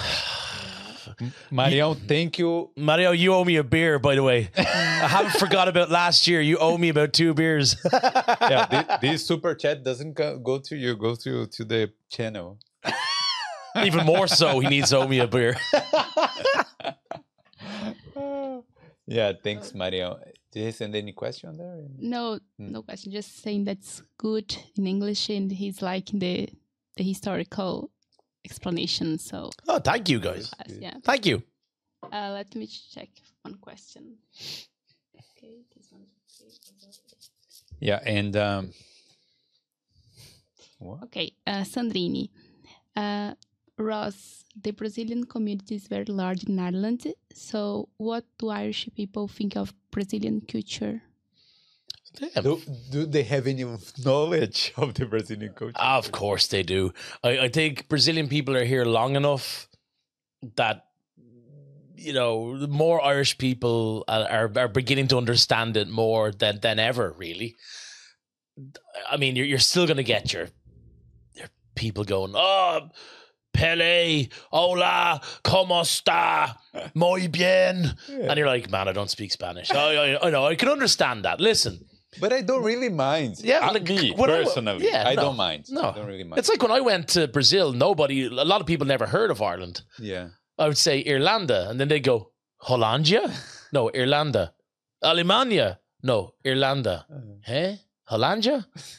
so I had the same thing in Brazil as well, where people never even heard of my country. So, Yeah. but the first thing people understand but that's is okay. football. I think Yeah. maybe carnival. Mm.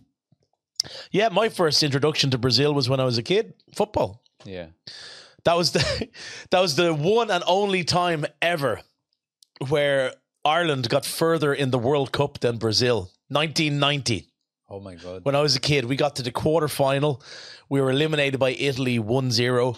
Uh, Argentina beat Brazil in the last 16 game. Claudio Caniggia scored the goal. I I, yeah, I I don't remember. I was Yeah. two. You were two, yeah. I was I was nine the day that Italia 90 started. Yeah, yeah. But '94, I remember, and Brazil won. Of course, I, I was really happy when Brazil won because because Italy eliminated Ireland in the World Cup in 1990. So I hated Italy, Yeah. and when Brazil and Italy were playing in the final, because see, I hadn't seen Brazil win a World Cup or anything like that. They didn't do well in World Cups from the time I was a kid. 1986, I can't remember. I was alive, but I can't remember. 1990, eliminated in the last 16. And then, of course, you were playing Italy, who were my enemies from 1990. So I wanted you guys to win. But I remember staying up and the famous scene of Roberto Baggio, just his head going, Yeah. and, you know, Dunga and like the Yeah. Brazilian flag and kissing the. Tr- I remember that like it was yesterday. I remember, oh, I don't know what time it was. It must have been about 11 p.m. or something. It was dark in the middle of summertime. Brazil probably was in the afternoon. Yeah, it would have been the afternoon. Yeah, I remember watching that. And then in 98, actually, I remember speaking about football in Brazil, I remember Le Tournoi when Roberto Carlos scored that free kick against France. I remember watching it live on, on the TV When when, was that? Roberto Carlos scored the free kick. It went around the wall and then This curled was- back in. That was a year before 98. It wasn't in the Ah, World Cup, it was in the warm up. Yeah, 97. The World Cup we lost poorly. Well, I I don't think anyone will ever really know what happened in the World Cup in '98. Was was was Ronaldo sick? Was he not sick? Because I remember watching before that, um, the commentators saying, "And we're getting reports that Ronaldo was not in the starting eleven. He's not." And then he was, but he he just did not look like the Ronaldo that destroyed Yeah, every team. was sick. He before that. convulsion. Yeah, yeah. But I have to. I'm really sorry, Brazil, but I was cheering for France in that final because Brazil had won the previous year, and I'm kind of they can't yeah, win yeah, I- oh, again." yeah, yeah. I always like the underdog, you know, because it was France's tournament. Yeah. But listen, it, it, that's football.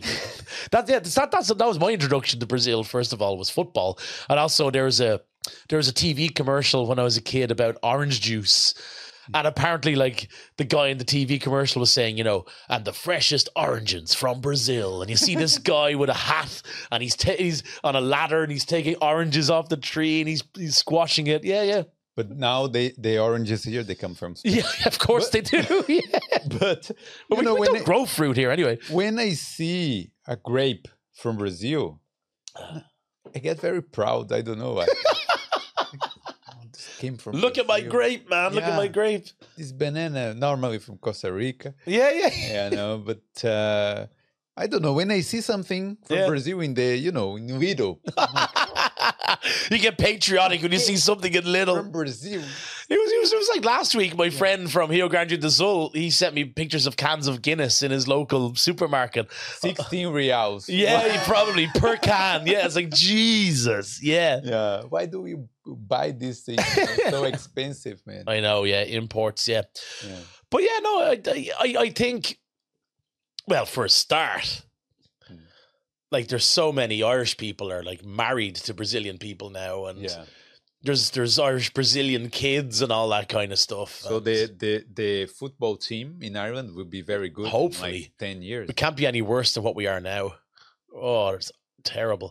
But I think I don't know. It's like me, me personally. I'm just such a passive individual.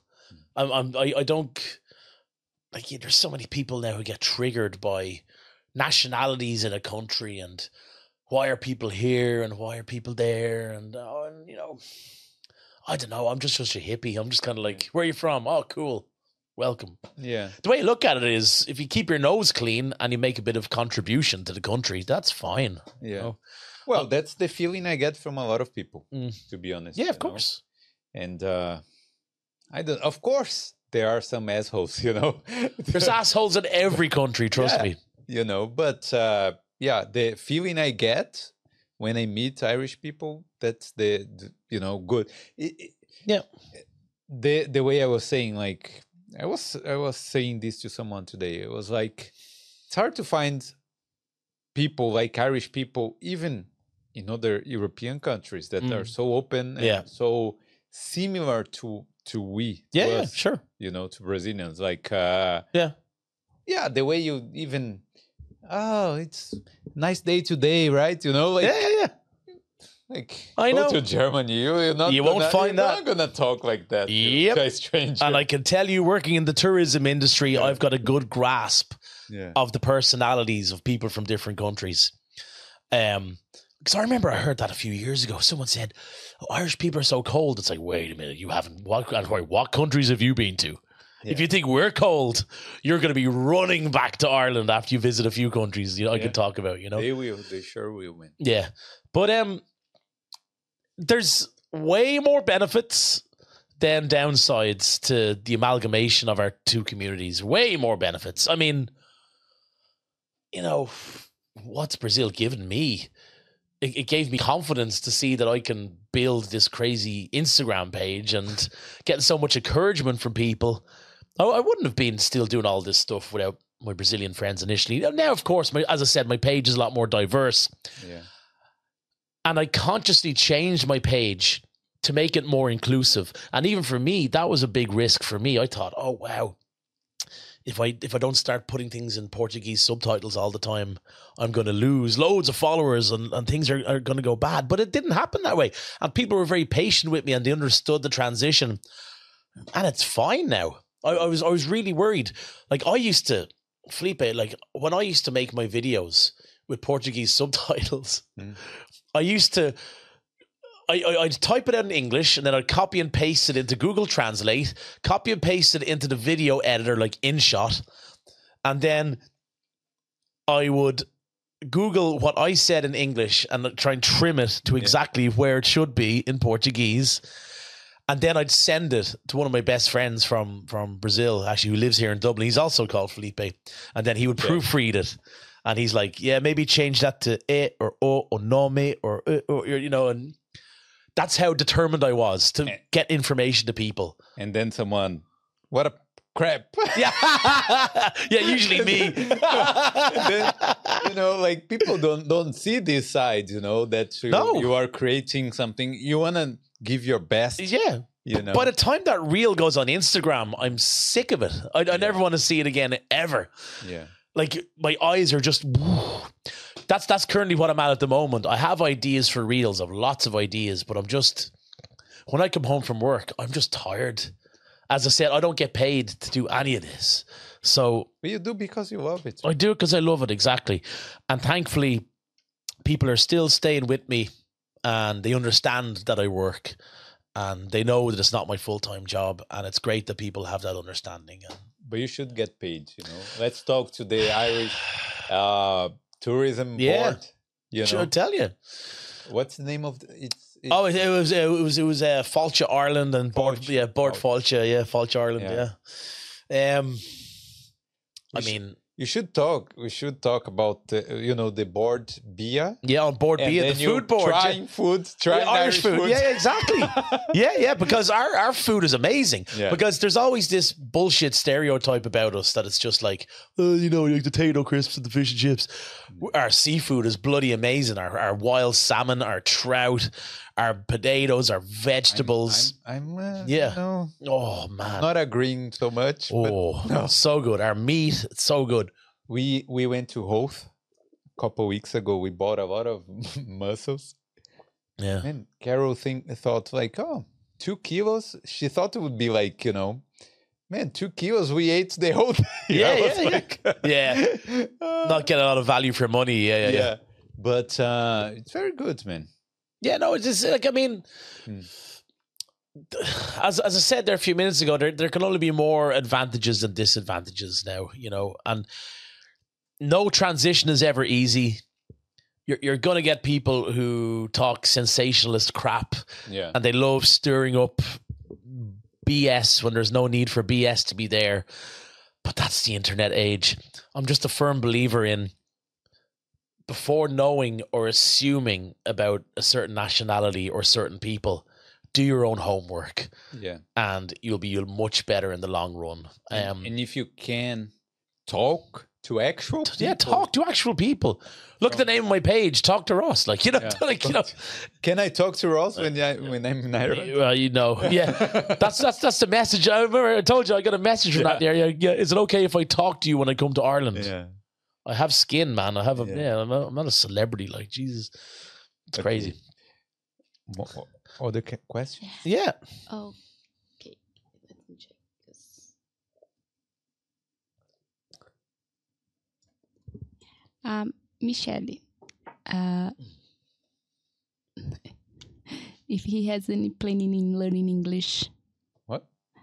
if he's planning learning English. English? No, Oh, I, sorry, I never. Portuguese. They're Portuguese. No, not really. No. Like I, I pick up some, but it goes back to that thing again of uh, You don't want to be the, I don't know, the gringo no. talking. you know. Exactly. Yeah, it's not my thing. Oi, gente, meu nome é Ross. Eu sou da Irlanda. It's like, it's just not me. Eu sou muito feliz hoje. You know, so- Bem-vindo no meu Instagram. Yeah. Siga. It's like, Yeah. I'm too old. I'm just like, I don't have the energy for all this. No, I don't want to do all that stuff. And best to look to anybody Irish who's doing it. Anyone can do what they want. It's a free country. Go for it. It's just not my thing. The Portuguese that I pick up is the Portuguese that I, that I just pick up. Um, I'd lo- I'd love to be better. I think I just really suck at languages. Like, but I I, I do. I'm okay. But you understand. I do. I understand more than I can speak, which is a good start. Like I can tune into a conversation and I can kind of tell what people are talking about now. You pick, picked up because people like Brazilians are talking beside you, Mhm. and then you're like, oh. Yeah, and also because of when my my page started, I go on people's Instagram stories Hmm. and I read what they're talking about and I hear it. It just it just comes into my brain. Um, now, of course, some accents are different and some people speak really fast, and some people I, I understand when people are slower. Yeah. But it's the same with English. I'm sure if I spoke slower, yeah. even more people would understand me better. But it's not a burning desire to learn Portuguese, but it's that's not being offensive to anybody either. It's just it's just not on my radar right now. If I can understand bits, I will understand bits. But as you said, it's more to do with that fact of I don't want to be that gringo provando, you know, speaking Portuguese. You know, just that's just for me. It's it's been done. Yeah, I'm It's glad, this. Oh, let's let's laugh at the person. You like you're learning how to. It's just it's I'm not my. glad I didn't bring um, a card here with a few words, you know, Carton. because I was thinking, thinking, what could I, you know, what could I say? And then I was doing some research on the internet. Everyone talks about the same word, you know, like oh, amanhã, yeah, amanhã, I know. and then this, and then like oh, I know. I don't want to talk. Yeah, yeah. It's it's another reason why I changed my page because I, I had years of just the same reels over and over again. Five curiosities that you don't know. Number one, number two. It's oh God, again. yeah, You know, It- it's great, and, and people can do what they want, as I said. But for me, it's just because I've been doing it for so long. I just needed to change it up for myself. You know, but um, you don't have to apologize. Not- no. saying like oh, people. No, you know, yeah, it's your type of content. it is. Yeah, different. it's it's it's weird. It's it's it's a bit of a niche. It's and, and I like to to learn more Yeah. about the Irish history, you know, and it's your thing. it is. your yeah. thing is not being oh, Yeah. you know. Yeah, yeah, yeah. Oi, Gigi. yeah.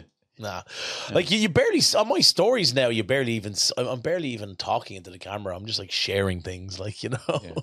No, but it's good. It's People know what I look like. They don't need to see what I look like every day. You know. Oh, guys, it's raining. Well, yeah, well, I can see there's rain falling behind you. So that that that's. so yeah. yeah. Okay, I'm gonna read the last one Okay. from Cesar. Uh, can he talk a, a little bit more about Brian Boru? Brian Baru. why they used to call Ireland Hibernia? Oh, Hibernia. Hibernia. Uh, so Hibernia was the name that apparently Julius Caesar gave Ireland, and it meant land of eternal winter. And that's why we say that the Romans apparently never visited Ireland. But a lot of the reason is more to do with the fact that they had no interest in, in Ireland. It was too far away. They couldn't be bothered. But apparently that's what Julius Caesar called Ireland, Hibernia, land of eternal winter. As for Brian Boru, well, he was one of the last high kings of Ireland. He um lost he he won in the battle of Clontarf in 1014 on good friday east easter uh, good friday but um he went back to his tent to pray to god that he was victorious in battle and he was stabbed in the back by a viking warrior and that was the end of brian Boru. but the people that he was fighting were various Viking clans and tribes, not just from Ireland, but also the Isle of Man, also from Scotland. And it was it was more about power over the island of Ireland because by 1014, the Vikings had been in Ireland for almost 250 years. So they be, the Vikings became an, their own ethnic group in Ireland called Hiberno Norse, and Hiberno comes from the original from that word Hibernia. So Hi- Hibernia was kind of the name for Ireland once upon a time, I suppose. So Hiberno for Ireland, Norse for Nordic. Mm. So they became this Irish Viking amalgamation. Even me, a thousand years later, when I was talking about doing that DNA test, I'm two percent Swedish and Danish Oh, and that's because- that's left over from Viking Ireland. Lots of Irish people. We still have bits of Norwegian, bits of Danish, bits of Swedish, and um, so they the, the Vikings went from, as we say, raiders to traders. Mm. So they started to fall in love with Irish girls. They started to convert to Christianity. So by 1014, it was a power struggle for power of Ireland because sometimes people lazily say that Brian Boru's battle was the battle of the Irish versus the Vikings. That's the lazy over historical sweetment of it, which is just not historically accurate. It's more to do with um, control of the country. So this was an actual battle. Yeah, like, uh, of, a- yeah, yeah, an actual battle. It took place in 1014, so 1009 years ago. But the crazy thing about the Battle of Clontarf is there's no archaeological evidence to be found of it. But from some of the maps and the annals and the stories that have carried through, that it was roughly around the area of what's now modern day Clontarf, which gets its name from two old Irish words, Cluan and Tarf, which means meadow of the bulls. So that's why people do these reenactments there in Clontarf. Correct. That's why they do the reenactments for Brian Yeah. Boru. Yeah. Brian Boru. Brian Boru, the last uh, one of the last high kings of Ireland. Yeah, 1014. So there you go. I hope that was okay for you. Yeah, very good. Yeah. Uh, Oh, let me thank uh, Gustavo who sent here um, super chat as well. And uh, I have a question about this that I remember. Yeah, go for Sorry, yeah. Uh, do you know this thing that uh, they say that uh, Brazil got its name from an Irish? Oh, Uh, hi Brazil. Yeah. What? What? What the hell is that? So uh, apparently, this this island was showing up on the west coast of Ireland down through the years, and it was called Hy-Brasil. Hi, H- Brazil. H Y like apostrophe or hyphen B or A S I L. Hy-Brasil. But I don't know how true that is. As far as I know, Brazil gets its name from the from the wood that was pretty much made extinct from the Portuguese coming over and using the dye off it and taking it back to Europe. But what? What was there in this island? On this island? Um, apparently it was almost like Atlantis. It was like one of these like fictional continental places or one of these fictional islands. yeah. I, I doubt it was Samba and um and Forró, but uh, Yeah. yeah. it was it was like it was so it was like almost like a like a like a like a myth, mythological place. Mm. But for some reason, it appears on maps and then it disappears off other maps. It's Yeah. it's it's strange, but. I have heard about that before, yeah. This theory. It's just Yeah, a it's just- crazy yeah. thing that people. Yeah. And as also as well as that, there's a name in the Irish language which is Breslin, and that gets its name from the origin of the old Brasil. B R A S I L. I I went to school with a guy whose surname was Breslin. B R E S L I N. Also, one of the most famous podcasters in Ireland um, is a guy called Brezzy. And he runs the Where Is My Mind podcast. It's a mental health podcast. Um, he's fantastic. He's a great guy. And his surname is also Breslin. And then I've I've known people with the surname in Ireland of Brazil, B R A Z I L. A guy used to play football for Ireland years ago, and his name was Derek Brazil. Derek Brazil. Derek Brazil, which is an uh, which is a um not an amalgamation. It's a it's it's it's it's it's an offshoot of the origin of the old Brasil, B R A S I L, which turned into Breslin and then Brazil. But what does Brazil mean? Brasil, I've no I've no idea what what it means originally. It's it's just it's old Irish, Okay. but it it uh, branched off into the surname of Breslin. B R E S L I N, and then eventually Brazil. It's the same way Dublin was Dublin yeah. and Galway was Gaillimh. It was anglicized, turned into another version. but Dublin has a meaning, right? Oh, of course, yeah. Yeah. When the Vikings were, were sailing into Dublin um, 1200 years ago. So, okay, there's the River Liffey, but on the left of the River Liffey is another river called the Poddle, P O D D L E, and that flows underneath the modern city of Dublin, roughly where the garden is in Dublin Castle today, off Yeah. Dame Street. That's where the Vikings, once upon a time, used to park up their longships, their longboats. There. Yep. Yeah. Was there a river? There? Yeah, there was a river there. So it's where the garden is in Dublin Castle, remember where the Chester Beatty Library is. And the Irish word for black is dubh, D U B H.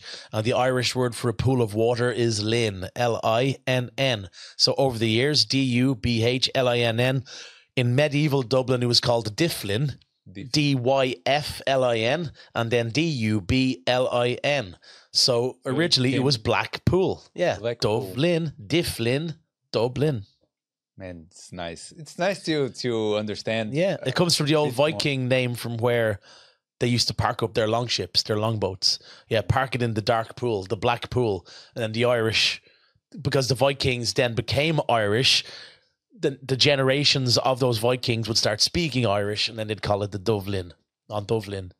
Nice. So there you go. Pretty cool, isn't it? Yeah, very. Cool. would you Would you mind coming back here to talk only about uh, Irish history? Sure. This kind of stuff. love to. Yeah. Absolutely love to. It would be my, my pleasure. Yeah, I did this invitation on the air, so you can't. uh, Yes. refuse. See, see now, guys, you can hold Felipe to it. He said it. It's proof. you can't you can't backtrack now, man. Yeah. No, Uh, I'm it- interested, man. It's uh, sorry, I'm just reading the questions. that's okay. But uh, yeah, I'm interested. You know, it's uh, I love the the topic. Yeah. I love it too. As I said before, to understand where we are today, we have to look at yesterday. That's true. Should I read one more or not? Okay. One uh, for the road, yeah. one. Okay. Did you learn Galileo by then? Wait. Oh, okay. Did you learn Galileo by Declan O'Rourke No. at school? Galileo. By the time I left school, Galileo by Declan O'Rourke wasn't even written yet. Man, I'm 42. Galileo was released, I think, in like 2001 or something like that. So Galileo by Declan O'Rourke was. um so it's it's so Declan O'Rourke. First of all, his brother was it uh, was it like in a boy band in Ireland, like you know, like an Irish Backstreet Boys or something like that. And my sister went to college with Declan O'Rourke's brother. So that was like her claim to fame for ages. Oh, I went to I went to Trinity College with uh, Declan O'Rourke's brother, but Declan O'Rourke would have been part of in the in the late nineties and early two thousands here in Ireland. There was a big singer songwriter Hmm. breakout. So there was Damien Rice, there was Damien Dempsey. Um, Irish. Yeah, yeah, he's from Kildare. Also, um, That song's a Declan little, O'Rourke, all that good stuff. Yeah. that, so- uh, song's a little boring, right? Can't take my eyes off you. And then you get annoyed in the middle of the song, and then Yeah, yeah, yeah. fuck off. To tell you what, yeah, That's that stalker song. pretty you know, much. I can't take my eyes off you. Yeah, it's like it's like it's like like the police. I've been watching you. You know, Yeah. every breath you take. Yeah, But I seen Damien Rice perform that album in total when that album had just come out. And that was really cool because you could tell there was an atmosphere building around him at that time. Um, Lisa Hannigan, who went on to have a really good solo career, she was the girl doing the the the the female role in the song. She was like the the call and response vocals, and she was she was amazing in that. But going back to Declan O'Rourke, Paul Weller, the really um, renowned English singer singer songwriter, he said that Galileo was one of the best songs he ever heard. yeah. Um, I I have no idea about this. to be honest, I've only ever heard it three or four times myself. Yeah. Um, I mean, it, I it, it will- is I nice, will have but a listen to it. yeah, but that, that's very specific. Thank you for your question, Yeah. Galileo by Declan O'Rourke. Wow, Who sent, who sent the question was Carolina Machado. It's nearly Carolina the Machado. same name of my wife. but uh, all right. Carlina, are you actually typing these questions yourself? No, that, that's a very Okay. specific question as well. Yeah, Yeah. thank thank you for that. Yeah. Okay, so thanks, Ross. It's been a pleasure. Very Felipe. good. Thank you so much, my friend. Very nice to meet you. Finally, you know. Yeah, we've been flirting with each other yeah, for so we long. talk, you know. Yeah, yeah, yeah. It's like, But- will I, won't I? But uh, very good. And maybe and let's do the the Irish history. one. That's yeah. If if you guys want to know, yeah, let us know in the comments. Absolutely, Yeah. it'd be great to come back. Um, thanks for giving me a new platform. Um, your podcast has done really, really well, and it's going really well, and it has a huge audience. So thank you so much for letting me be part of that and spreading more Irish nonsense to you Yeah, guys. thank you for your kind words. I know the studio is pretty hot, pretty hot today, but uh, I'm even pinker. Yeah. okay, so guys, don't forget first. Don't for oh, don't forget to hit the like button. All right, and uh, if you're if you're new here, just uh, subscribe to you to our YouTube channel to Bolder Podcast. Okay, and follow Ross on Instagram. Yep. Talk to Ross is the handle. All- Talk to Ross. yeah, talk to Ross. All down below. Yeah, very, very easy. and on YouTube, you, you I'm on, I'm on channel. YouTube as well. My YouTube is a bit different. I haven't touched it for a long time. My YouTube was, was more about music reaction videos. It was more my music side of things. Just uh, you know, So where I'm talking about music. So uh, keep producing if you can, if you yeah, want. yeah, absolutely and will. uh, But Instagram, I'm more more active. Yeah. very good. Then good luck. Thank you, and Felipe. uh, say goodbye to this camera there. bye bye. bye bye to this camera there. Bye guys. Have a good evening. Muito obrigado e ciao. Ciao.